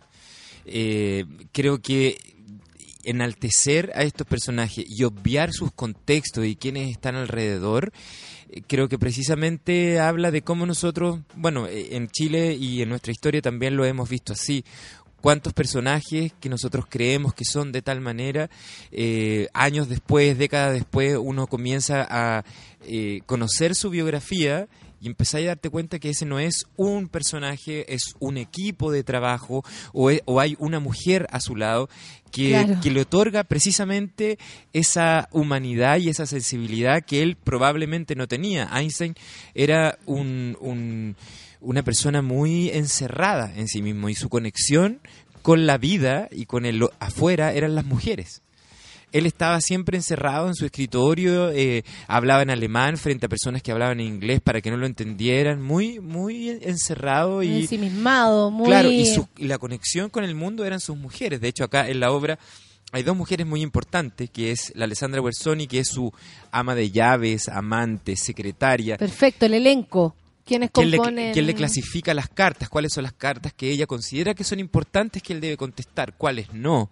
Eh, las invitaciones. E- ella es quien lo mantiene a él en contacto. Te está buscando el FBI, están afuera. Él se dedica como un Hacer, genio loco hacer a hacer. Einstein. Y la Margaret Harding, que es esta periodista que luego se convierte y es la hija, es la Blanca Levin. Y Einstein, que eh, desde el estreno, que fue el martes, ha sido muy comentado por la gente que ha ido, Tito Bustamante, que desde un trabajo sensible, porque es muy complejo meterse en la pata de los caballos y decir, oye, ¿cómo hago este weón que es un ícono? O sea, que está hecho polera, que está hecho eh, figurita de losa, que, está que, en que todas están partes. como, eh, no sé, como atractivos físicamente, que ya sabemos como su, como su pelo, no sé, por último te hace una idea manoseado, está manoseado Claro, el, y- el personaje. y es muy reconocible para todo. Entonces, que a ti te inviten a hacer un personaje así, solamente tenéis que apelar a la verdad. Entonces, eh, nosotros cuando nos encontramos en marzo, le digo, lo único que te puedo pedir es que para que probemos no te corté el pelo y los bigotes. Partamos por ahí. Y llega la producción y veo los presupuestos y claro, hay contemplado pelucas. Y llega Franklin con pelucas y, y- vamos y probando, ocho pelucas. Y yo sentado como cada vez creyendo menos en la opción peluca. Le digo, yo sé que puede ser un riesgo porque uno a lo mejor va al teatro a esperar esa imagen. Pero sabéis que creo que el Einstein que nosotros tenemos que construir tiene que ir por el otro lugar, tiene que ir por el- lo humano que estamos mostrando y lo cuestionable también que ha sido su biografía en este aspecto y eso y para eso no necesitamos peluca. Pero eso también tiene que ver con tu con tus decisiones de dirección. Claro. O sea, y ahí eh, tú también te reconocís como, como, co- como, ¿qué tipo de director eres? Yo creo, siempre le digo a mis actores, yo soy yo soy de allá, como que no, Eso, es que así, Sí. lo, así te, te escuchaba. que no se como- olviden que yo soy de- del Cidarte y del, y del Chile Actores Tú lo antes sentís que como actor. directores, de todas maneras. De hecho, Si le habláis de verdad, Ayer hablaba con una periodista en CNN que me preguntaba eh, sobre, sobre qué pasaba con este lugar de director que de alguna manera está más expuesto a las críticas y a los comentarios y a lo escrito. Yo le decía que me pasa lo mismo con ser actor. lo mismo. Como yo no quiero olvidarme que yo trabajo para un público y que la columna en el Mercurio o la crítica en, en la segunda o lo que sea, el, el tuit del crítico que, que, que, que se da el poder de decir, oye, vayan a fin de semana, dedito para arriba o dedito para abajo. eh, de verdad y que no suene peyorativo, pero no no me no me interesa, ¿no? A mí me interesa el trabajo que estamos haciendo, ver las funciones que hemos tenido miércoles, jueves con el público general, engancha muchísimo a ¿Cómo la gente crece la obra? tam- La obra de el La estreno, obra, ay, qué la bueno es, que, es que soy tan, tan Sí. inclusive. no, pero ¿cómo crece? ¿Cómo Sí. crece? O sea, el estreno no es no es lo que va a ser la última función y ojalá poder ver casi la obra tres veces, la- al principio, al- a la mitad y al final Sí, del proceso. No, además que tengo unos actores que mucho. muy maravillosos porque son muy bueno, son muy Mateo, tú conocí, o me imagino que conocí A a la- la Blanca, Sí. la Alessandra, Tito, pero por sobre todo también generosos, porque puta, entregarse en un proceso a un director que no tiene 10 obras de teatro en su cuerpo. Yo la última que dirigí fue con el Cristian Carvajal, Pablo Macaya y la Mane Suet hace, no sé, 8 años. Y, y, eh, hay que tener generosidad y creer y comprarle todo y hacerlo. Yo siempre le recordaba, o sea, hay una mirada estética eh, sobre lo que estoy haciendo, porque también me gusta ver cosas bellas. Por. Entonces, la obra propone un espacio que es hiperrealista, que es un escritorio, y yo le digo a Mayorga, al, di- al diseñador, tratemos de salir de ahí, tratemos de presentar y, y poner esta obra en otro lugar y lo logramos escénicamente. Hay un espacio maravilloso que a la gente le gusta mucho, una parrilla que parece como si estuvieras en un planetario, porque también hay ahí algo que, que es muy difícil de, de- de encontrar y que yo siento que pudimos encontrar que es que este personaje es inalcanzable de alguna manera, Mm. discursivamente. Él no tiene, tiene respuesta para todo y no tiene tiempo que perder. De hecho lo dice. Lo que a mí más, lo que más odio en la vida es que roben lo que más necesito, mi tiempo. Apúrese con la entrevista. Entonces hay ahí como una especie de órbita planetaria de que él está en el centro, él gira y todo comienza a girar en torno a él. Como abrir un libro. Si te hablan de Einstein, lo más seguro es que la plana sea uno- un, un, un cielo estrellado y uno lea la biografía arriba de eso. claro, ¿Cachai? Y claro. te, ay, te enfocáis en él y decís, esto está muy arriba. Entonces- Para entenderlo, muy arriba. Entonces yo le decía a los actores, eh, ya tenemos este espacio y este espacio está definido. Ahora creamos en que tenemos que encontrar la obra y yo estoy al lado de ustedes de la mano llevándolos porque ese es el único lugar que yo conozco, el de ser actor. No, no fui a estudiar a, eh, dirección a Edimburgo y tengo y voy a cambiar la poética teatral y la dramaturgia del espacio de aquí en adelante. Oye, Héctor, ¿y a qué conclusión llegas tú eh, con algo que se nos hace ahora súper necesario como de comprender? Yo creo que, y, y es súper personal, que tiene que ver con separar la obra del, del artista, del científico en este caso, eh, que como tú decías, y que, que hacemos con Kevin Spacey, que hacemos con, como, ojalá que no caiga otro más, por favor, que no digan que tal persona que me gusta tanto eh, es un psicópata. No, Eh, y uno mismo, ¿qué he hecho? ¿Cómo lo he hecho? Qué bueno, qué bueno que lo estés preguntando. Esa pregunta todo el no la quería rato, hacer todo el rato, que me, googleando con quién me he sacado fotos. No, pero nosotros hemos estado hasta casados por Wikipedia, así que da lo mismo. De- Nuestras biografías son siempre Casados los manoseadas. tres con Franzani. Con Franzani estuvimos una vez. éramos, sí, éramos poliamorosos. Sí. ¿Y eh, qué te parece a ti esa, esa reflexión? Porque yo creo que es algo que antes no lo, no, lo, no lo planteamos mucho. De hecho, no sé, yo recuerdo eso con Michael Jackson, por ejemplo. Que uno le encanta bailar Michael Jackson. Yo no dejaría, no cambiaría la radio si está en Michael Jackson, pero si tú te acordáis, ¿por qué también conocimos a Michael Jackson? Eh, es rudo, po. Entonces, hoy de verdad Claro. habrá sido un pedófilo?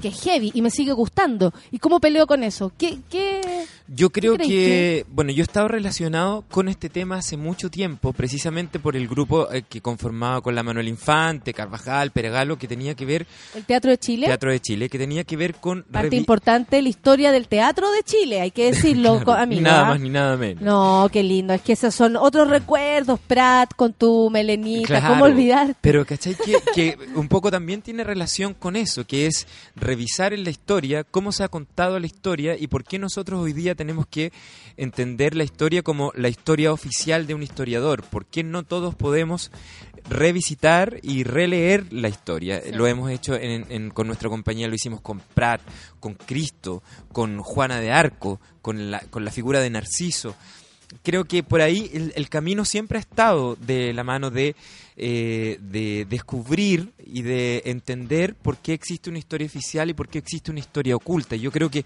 hoy Eh, día, sí, a mí, para mí, es súper importante eh, darme cuenta que efectivamente, claro, hay un gran cuestionamiento y una gran pregunta. ¿Qué hacemos con Kevin Spacey, por ejemplo? Que no actúe más, borramos todas sus películas.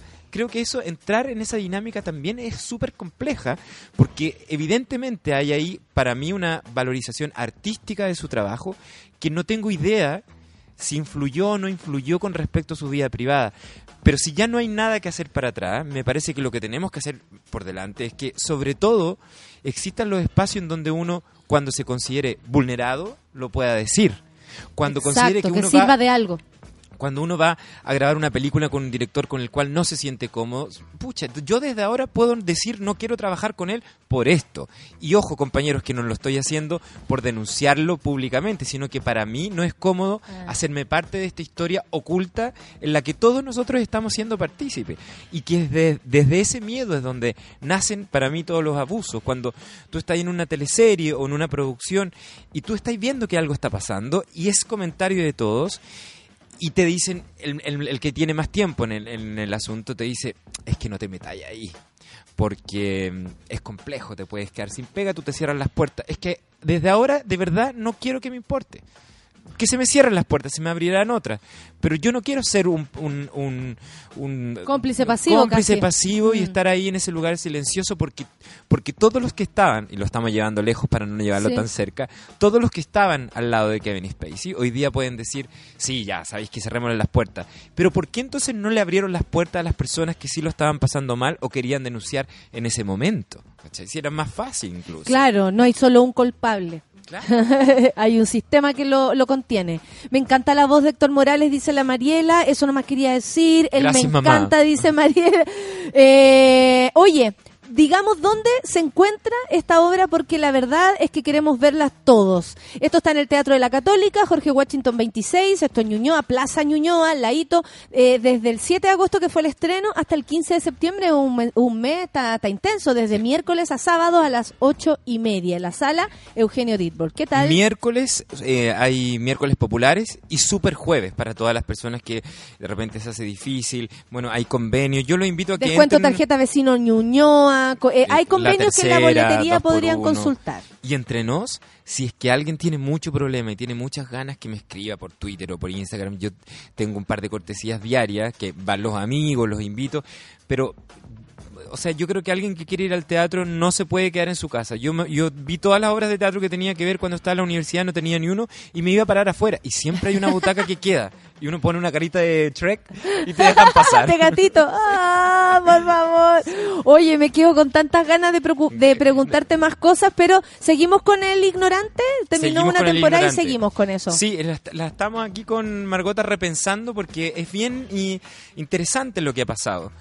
Asumirnos ignorantes frente a temas solamente deja eh, eh, sobre la mesa por qué es- están existiendo los problemas que existen de diálogo. Porque, por ejemplo, en el capítulo cuando hablábamos sobre feminismo, encontrarse con 15 personas encuestadas, que 5 respondieran qué es feminismo y las otras 10 dijeran es lo mismo que el machismo, no lo entiendo, es como el nazismo y el comunismo, fanaticada. Tú decís, claro, entonces si todos más o menos entendiéramos de qué estamos hablando, probablemente el diálogo sería más profundo que una pelea hueona en, en de Twitter, conceptos. A mí me parece que el ignorante eh, nos, nos deja en evidencia de que de verdad el esfuerzo por entender lo que es el feminismo o la posverdad o lo que los Mm. temas es, es un esfuerzo también personal.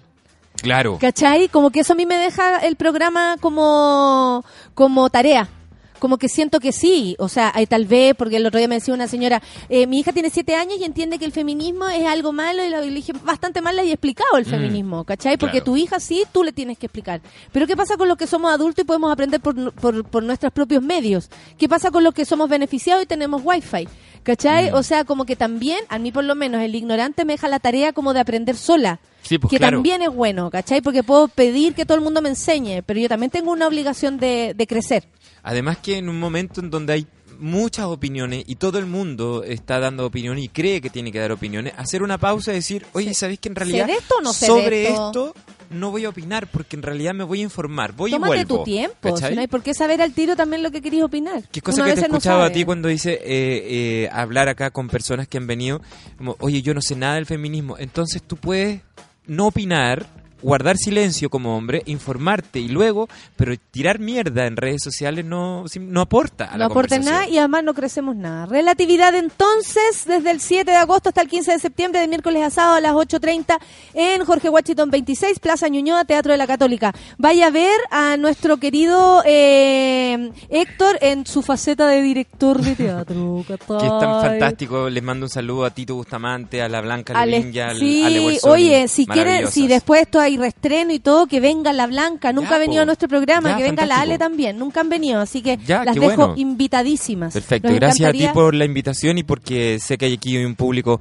muy fiel que siempre está apoyando. Y todos quieren ir a ver la obra. Buenísimo. Así que Quizás voy a mandar unas invitaciones de regalo entonces para que podáis. Sería hermoso, te lo agradecería mucho. Buenísimo. Vamos a escuchar a Justin Bieber, ¿qué tal? Sorry. No, not sorry. Café con Atenzuela.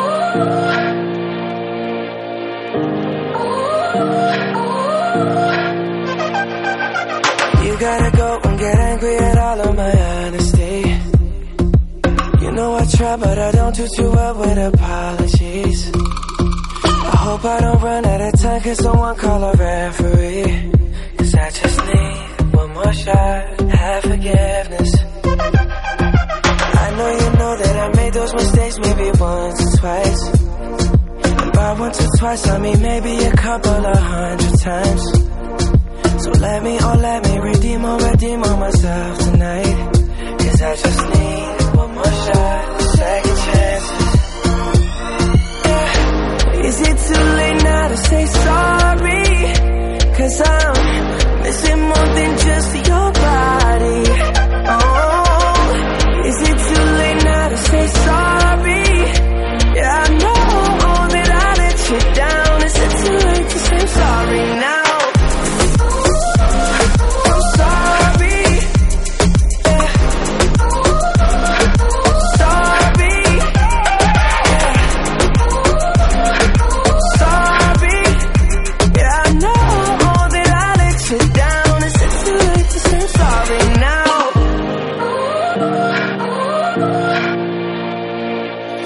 take every single piece of the blame if you want me to.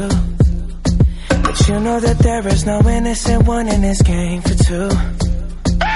I go, I go, and then you go, you go out and spill the truth. Can we both say the words and forget this?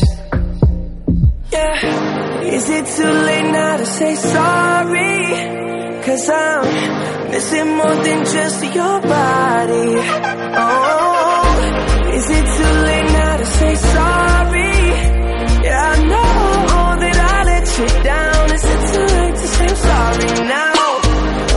trying to get you back on me.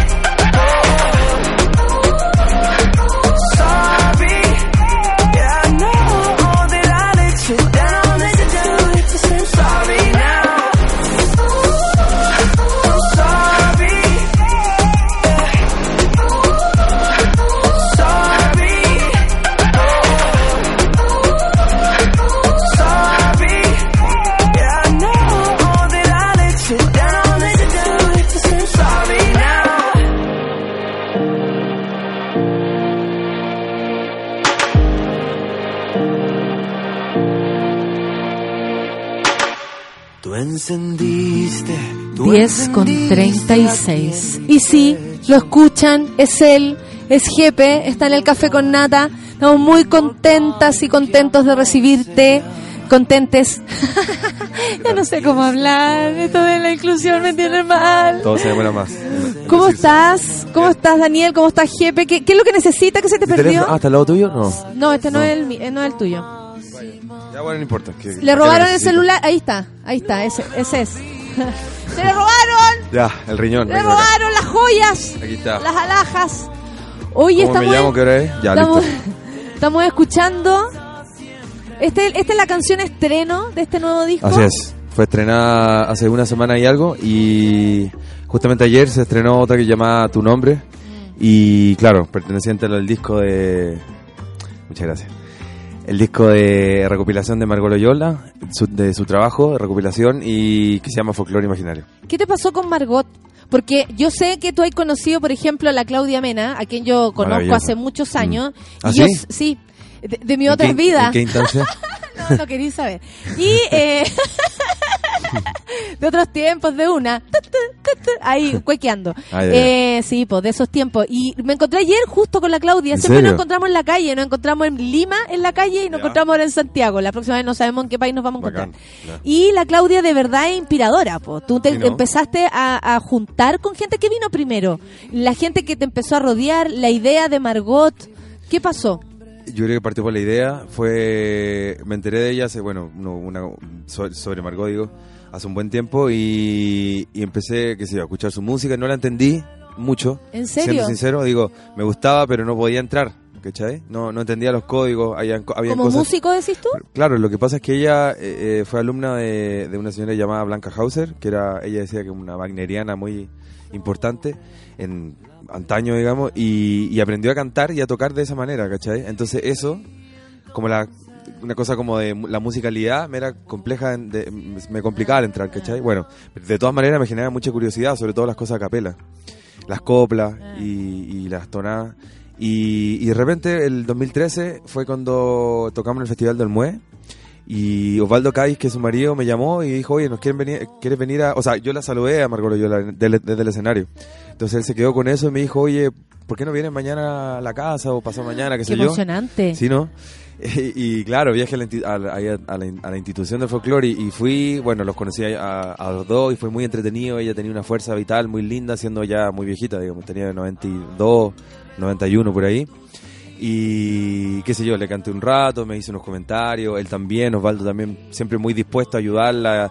Eh, la señora, claro, estaba un poquito más viejita, entonces no podía hacer ciertas cosas, pero Osvaldo ahí iba, le ponía, le traía la guitarra, le traía un CD que ella quería. Creo que, esa dinámica era muy mm, como muy interesante de, observar y vivir, ¿o no? Duda, como que duda. Mm. varios varios hablan de eso, de, de cómo de cómo era su entorno con ella también. Sí, mira, y Osvaldo justamente ayer me, me decía cosas así como ya más íntimas, digamos. No, yo creo que no hay ningún problema que las revele. Cosas como, por ejemplo, siempre eh, dormían tomados de la mano, ponte tú. Hasta el último momento, hasta el último respiro, hasta que ella falleció, en 2015. Siempre eh, ella, hasta el último momento que pudo mover su mano, le regalaba algo, ponte tú, lo que sea, un chicle, una ficha dominó, un- una flor, ¿cachai? Eh, entonces ese tipo de cosas eran más allá de, lo, del trabajo mismo que ellos siempre compartieron durante ca- 60 años, ¿cachai? Desde él principalmente en la danza y ella en la música. Eh, fue muy bonito de ver y de, y, de, y de tener esa experiencia de ellos dos, de esa sinergia profunda que tenían.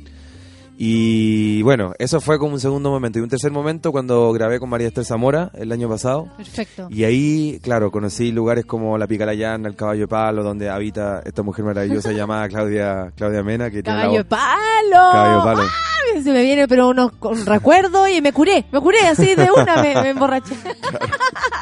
Claro. Qué bueno, almuerzo en el caballo de palo Sí, en todo ¿no? caso. Siguen ahí, siguen ahí. Y el Caballo de Palo, la Picalayana, el Rincón de la Guitarra en Valpo. Y ahí habita Claudia Mena y, y su secuace, Miguel Molina, no sé si lo conocí, ¿sí? ¿A Miguel? Sí. No lo sé. Bueno, Quiero olvidar. Ah. Claudio Contanzo, bueno, María Esther, Pepe Fuente, el Nano Bahamonde, etcétera, gente que vive la música o bueno, en este caso el folclore de una manera muy inspiradora también. ¿Sí o no que cuando uno empieza a conocer a los cantantes Mm. de folclore, de cueca en este caso, la Claudia canta las cuecas maravillosamente. Y el tango también. Mm. Y el tango y los boleros y to- Sí. todo, todo, todo. Eh, eh, como tú decías, y a mí me hace mucho sentido lo del otro lenguaje. Mm. Eh, de, de, como de pasar un, un, un obstáculo así muy grande que tiene que ver con la convención, con lo Sí. poco que nos han enseñado de nuestro folclore, ¿cierto? Como lo poco que lo tenemos integrado hacia nuestro cuerpo. Sí, y sabes que hay una cosa, inclusive antes que todo eso, lo que para los que somos cantantes estamos acostumbrados al escenario, a la amplifi- amplificación y a la guarifaifa, llegar allá y esta gente va y canta y así nomás, ¿cachai? Sí, sin ampli. Porque cuando me toca cantar a mí siempre hay una baja de volumen, ¿cachai? Es como, ya va cantando el Miguel, la Claudia, no sé qué me toca a mí y es como, como que Todos canta todos- fuerte, mierda, ¿cachai? Como, esa cuestión ya es, es- es un aprendizaje bonito, donde la Claudia puede cantar arriba de la micro, arriba de una mesa, en un escenario grande, en el Movistar, como nos acompañó la otra vez, lo hizo maravilloso. Eh, pero están acostumbrados a estar ahí a, a pie de guerra, ¿cachai? Eh, pie del cañón, quise decir. Y con, y con la, y con la y claro con la voz limpia con la voz linda. limpia y fuerte Sí. y cierto Eh, Y es, eso es es- otro canto Ese, ese, más allá de, justamente de la materia misma del folclore, creo que eso para mí es- pa- fue el primer o el, el descubrimiento más esencial, como estar dispuesto a cantar en cualquier momento todo el tiempo, ¿cachai? Y- claro o sea de hecho andáis con guitarra ya es harto decir ¿Cómo? andáis con guitarra Ah, claro, claro. ¿cachai? Andáis valiente no no no wait todavía no la tomes Ah. eh, ¿sabéis qué? te iba a preguntar algo Eh, Dígame. cuando empecé a cachar que tu disco pronto se venía que, que tu disco más pronto se venía con, con este con esta temática con, con esta búsqueda ¿no? de. Margot Loyola y todo pensé qué arriesgado porque venía ahí en una corriente que tal vez te unía más al pop en algún Sí. momento, tu, tu estética, más allá de que siempre tú tenías ese, ese corte folclórico, Sí, bomba chaya, por muy eh, que sea muy fiesta, igual es una chaya, ¿cachai? Es como chaya, claro. obvio. Eh, también responde a un sector de nuestro país, uno la- al tiro lo evoca, es folclórico igual, pero es un riesgo. ¿Qué, riesgo. qué, qué te pasa a ti que, que, que querís saltar para ese lado? Porque el folclore tal vez es lo más alejado de la cultura pop, Claro, como la conocemos. Y tampoco quiero llevarlo a lo, a lo- a lo pop también. Sí, sí, sí. No hay una transformación de como el, como el, nuevo folclore. No, para nada. Es no. folclore. Y tampoco es modernizar algo antiguo, tampoco es hacer música antigua. Yo creo que está La raja que lo diga y así. Yo creo que, que tiene que ver con... con, con, eh, yo creo que básicamente es como dialogar con un concepto que yo quería, digamos, eh, eh, probar, digamos. El folclore es algo que está allá, es algo que ir a rescatar, es algo que vive atrás de nosotros, adelante de nosotros, va al mismo tiempo que nosotros. Y yo creo que, bueno, la respuesta para mí, gracias a toda, toda esta experiencia con todas estas personas, es que el folclore va con nosotros, es con nosotros.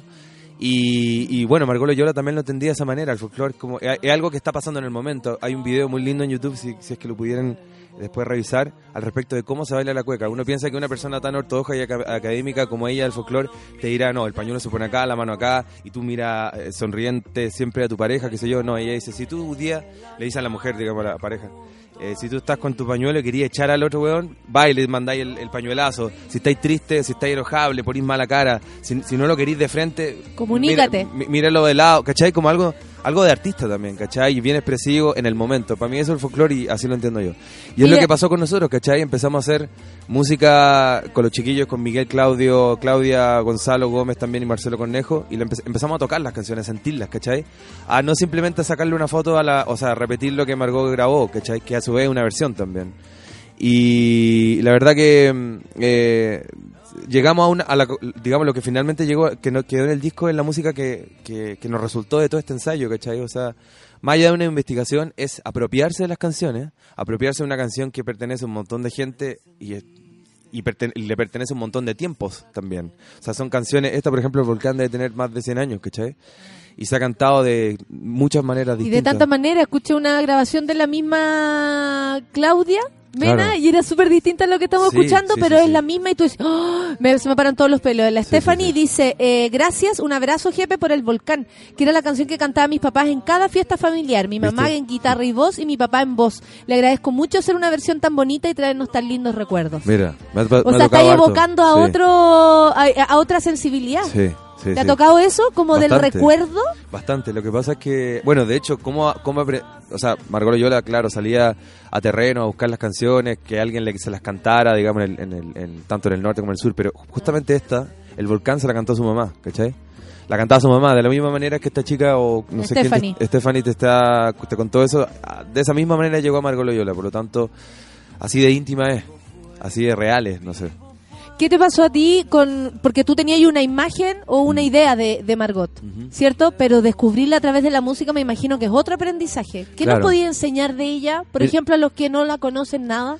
Yo creo que escucharla hablar es muy interesante. Sus entrevistas son interesantísimas, como la que, la, la que le acabo de contar, al respecto de, de- de la expresividad instantánea en el- de- del, del baile, digamos, en la cueca. Pero bueno, yo creo que al respecto de Margot, yo creo que la idea que me queda de este disco es que, bueno, solo...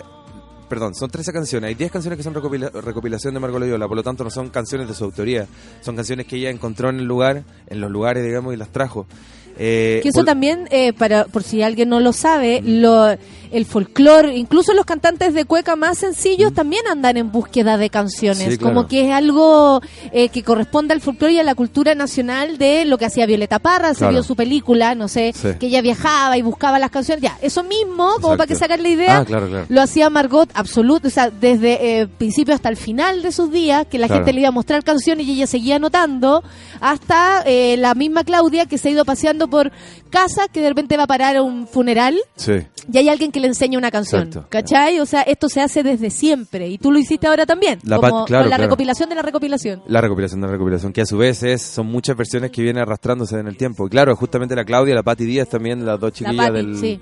del, par- del Parcito o ex Parcito, hacen, siguen haciendo eso. Y, y es una cadena, en el fondo, justamente yo creo que la, la diferencia más grande entre folclore y pop es que el pop maneja la autoría como ya como la como lo principal digamos. Quién hizo la canción cuál es el gallo de la el gallo de la foto el que hizo la canción o el que la canta en cambio el folclore es todo colectivo anónimo y, y esa es la maravilla que tiene también o sea por eso que esto no es directamente un tributo a la imagen de Margot Loyola, sino que al portal que ella abre para que entre toda esta gente y toda esta información de que me la cantó la abuelita, me la cantó el primo, esta es de allá, esta justamente venía un señor viajando de, Salta, Argentina, llegó a Copiapó y, le- y qué sé yo, se metió a una casa a tomar eh, tomarse una chela y le cantó una canción al señor, se la aprendió y después justo pasó Margot Loyola tres semanas después y grabó la canción, ¿cachai? Es el folclore, una cosa muy dinámica. Y qué es lo que se...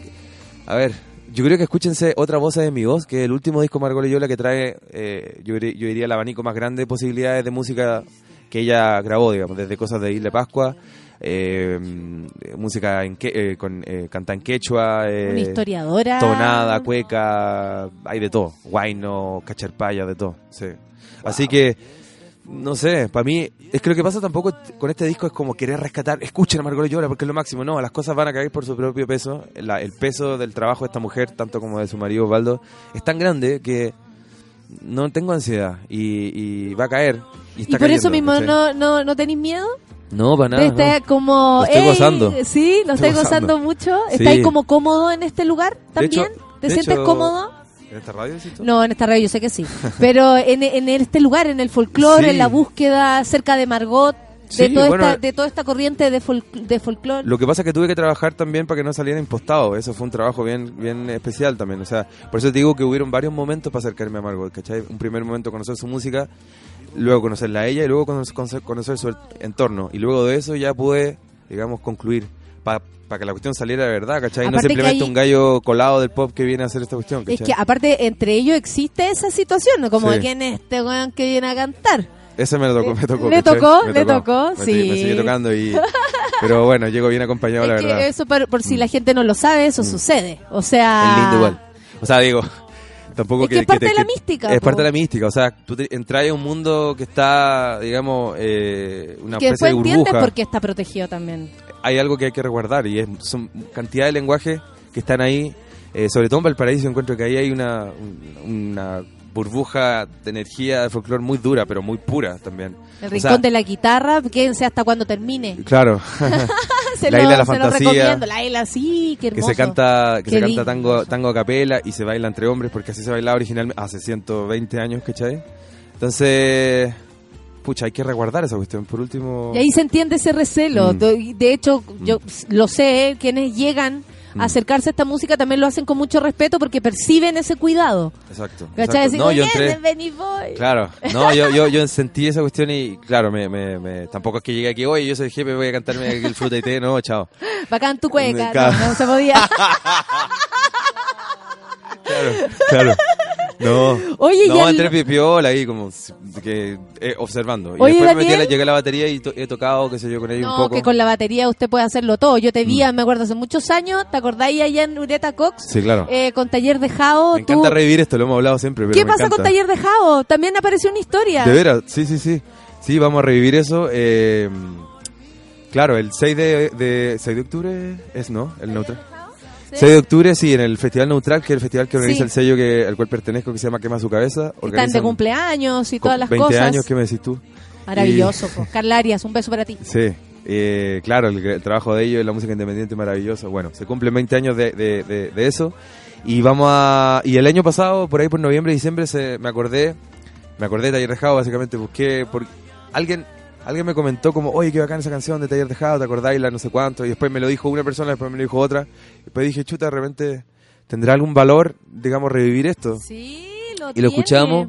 Y, lo- y escuché, el, escuché el disco, qué sé yo, me pareció que tenía sentido. Le, me hablé con Javier, que vive en Brasil, eh, en Sao Paulo, y, y le dije, oye, de repente si te pasáis por Santiago pronto, ensayemos. Y salió muy lindo cuando vino, por ahí por diciembre, enero. Y, y quedamos en hacerlo, entonces, y, y Rodrigo Santi y la Carla nos dijeron, oye, de repente el 6 de octubre puede ser, y así lo vamos a hacer.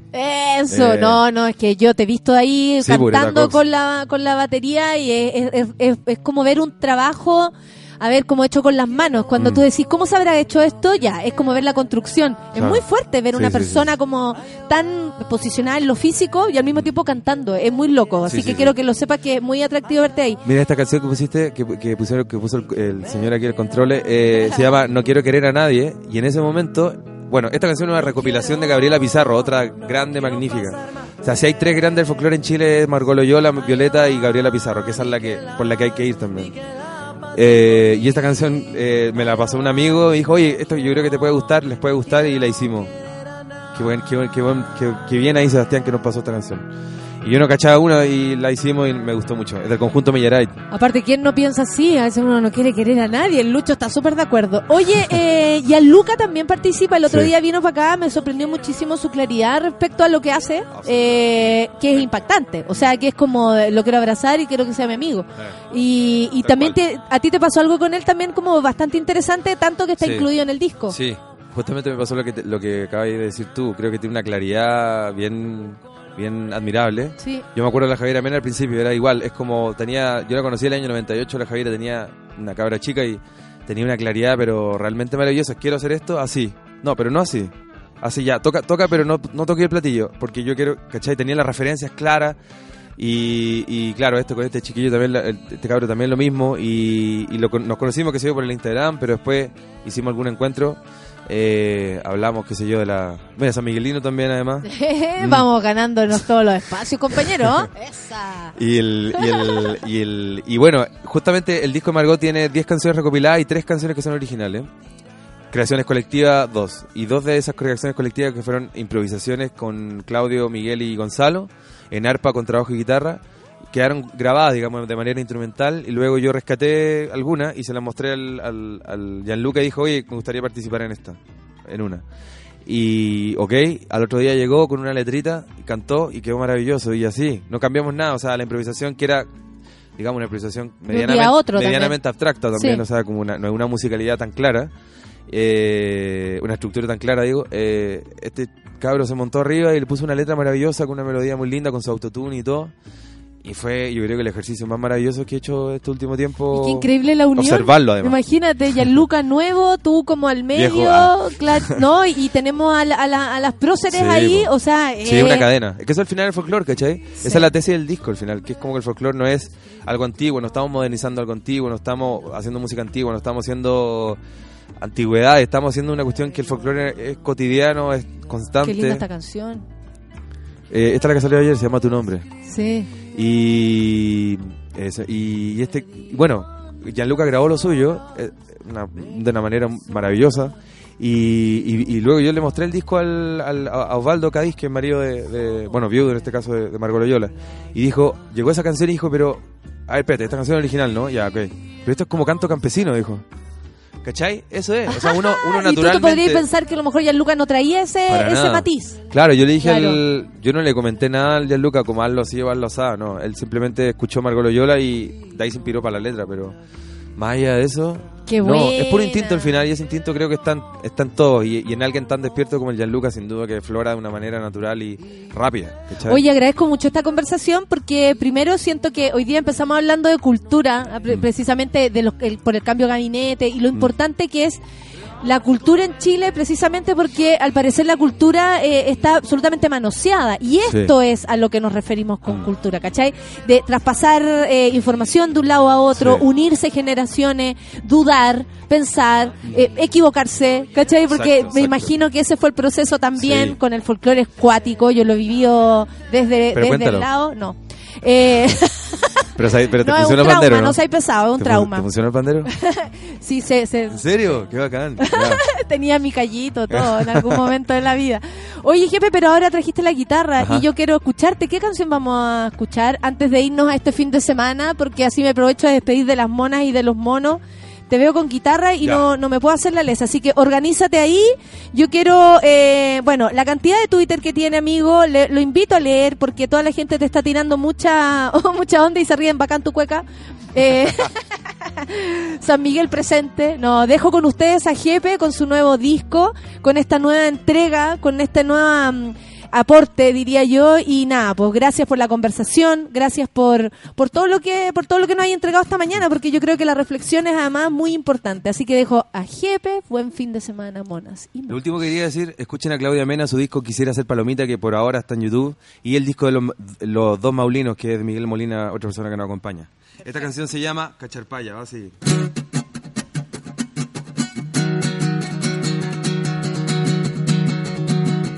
Carnaval ya se está yendo y hay triste mi corazón.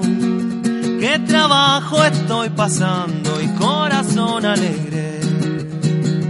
Ya me voy, ya me estoy yendo y hay triste mi corazón. Me voy por una ladera, mi corazón alegre.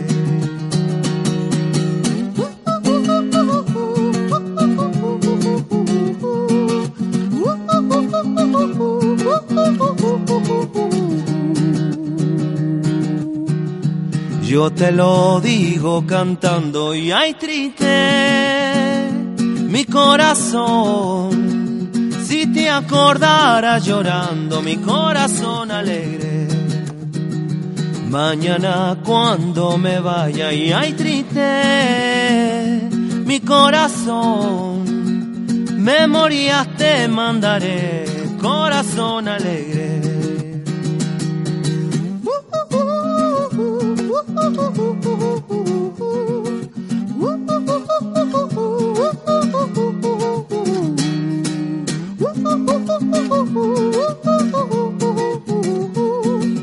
Ahora, ahora, zapato, zapato. Margot Loyola.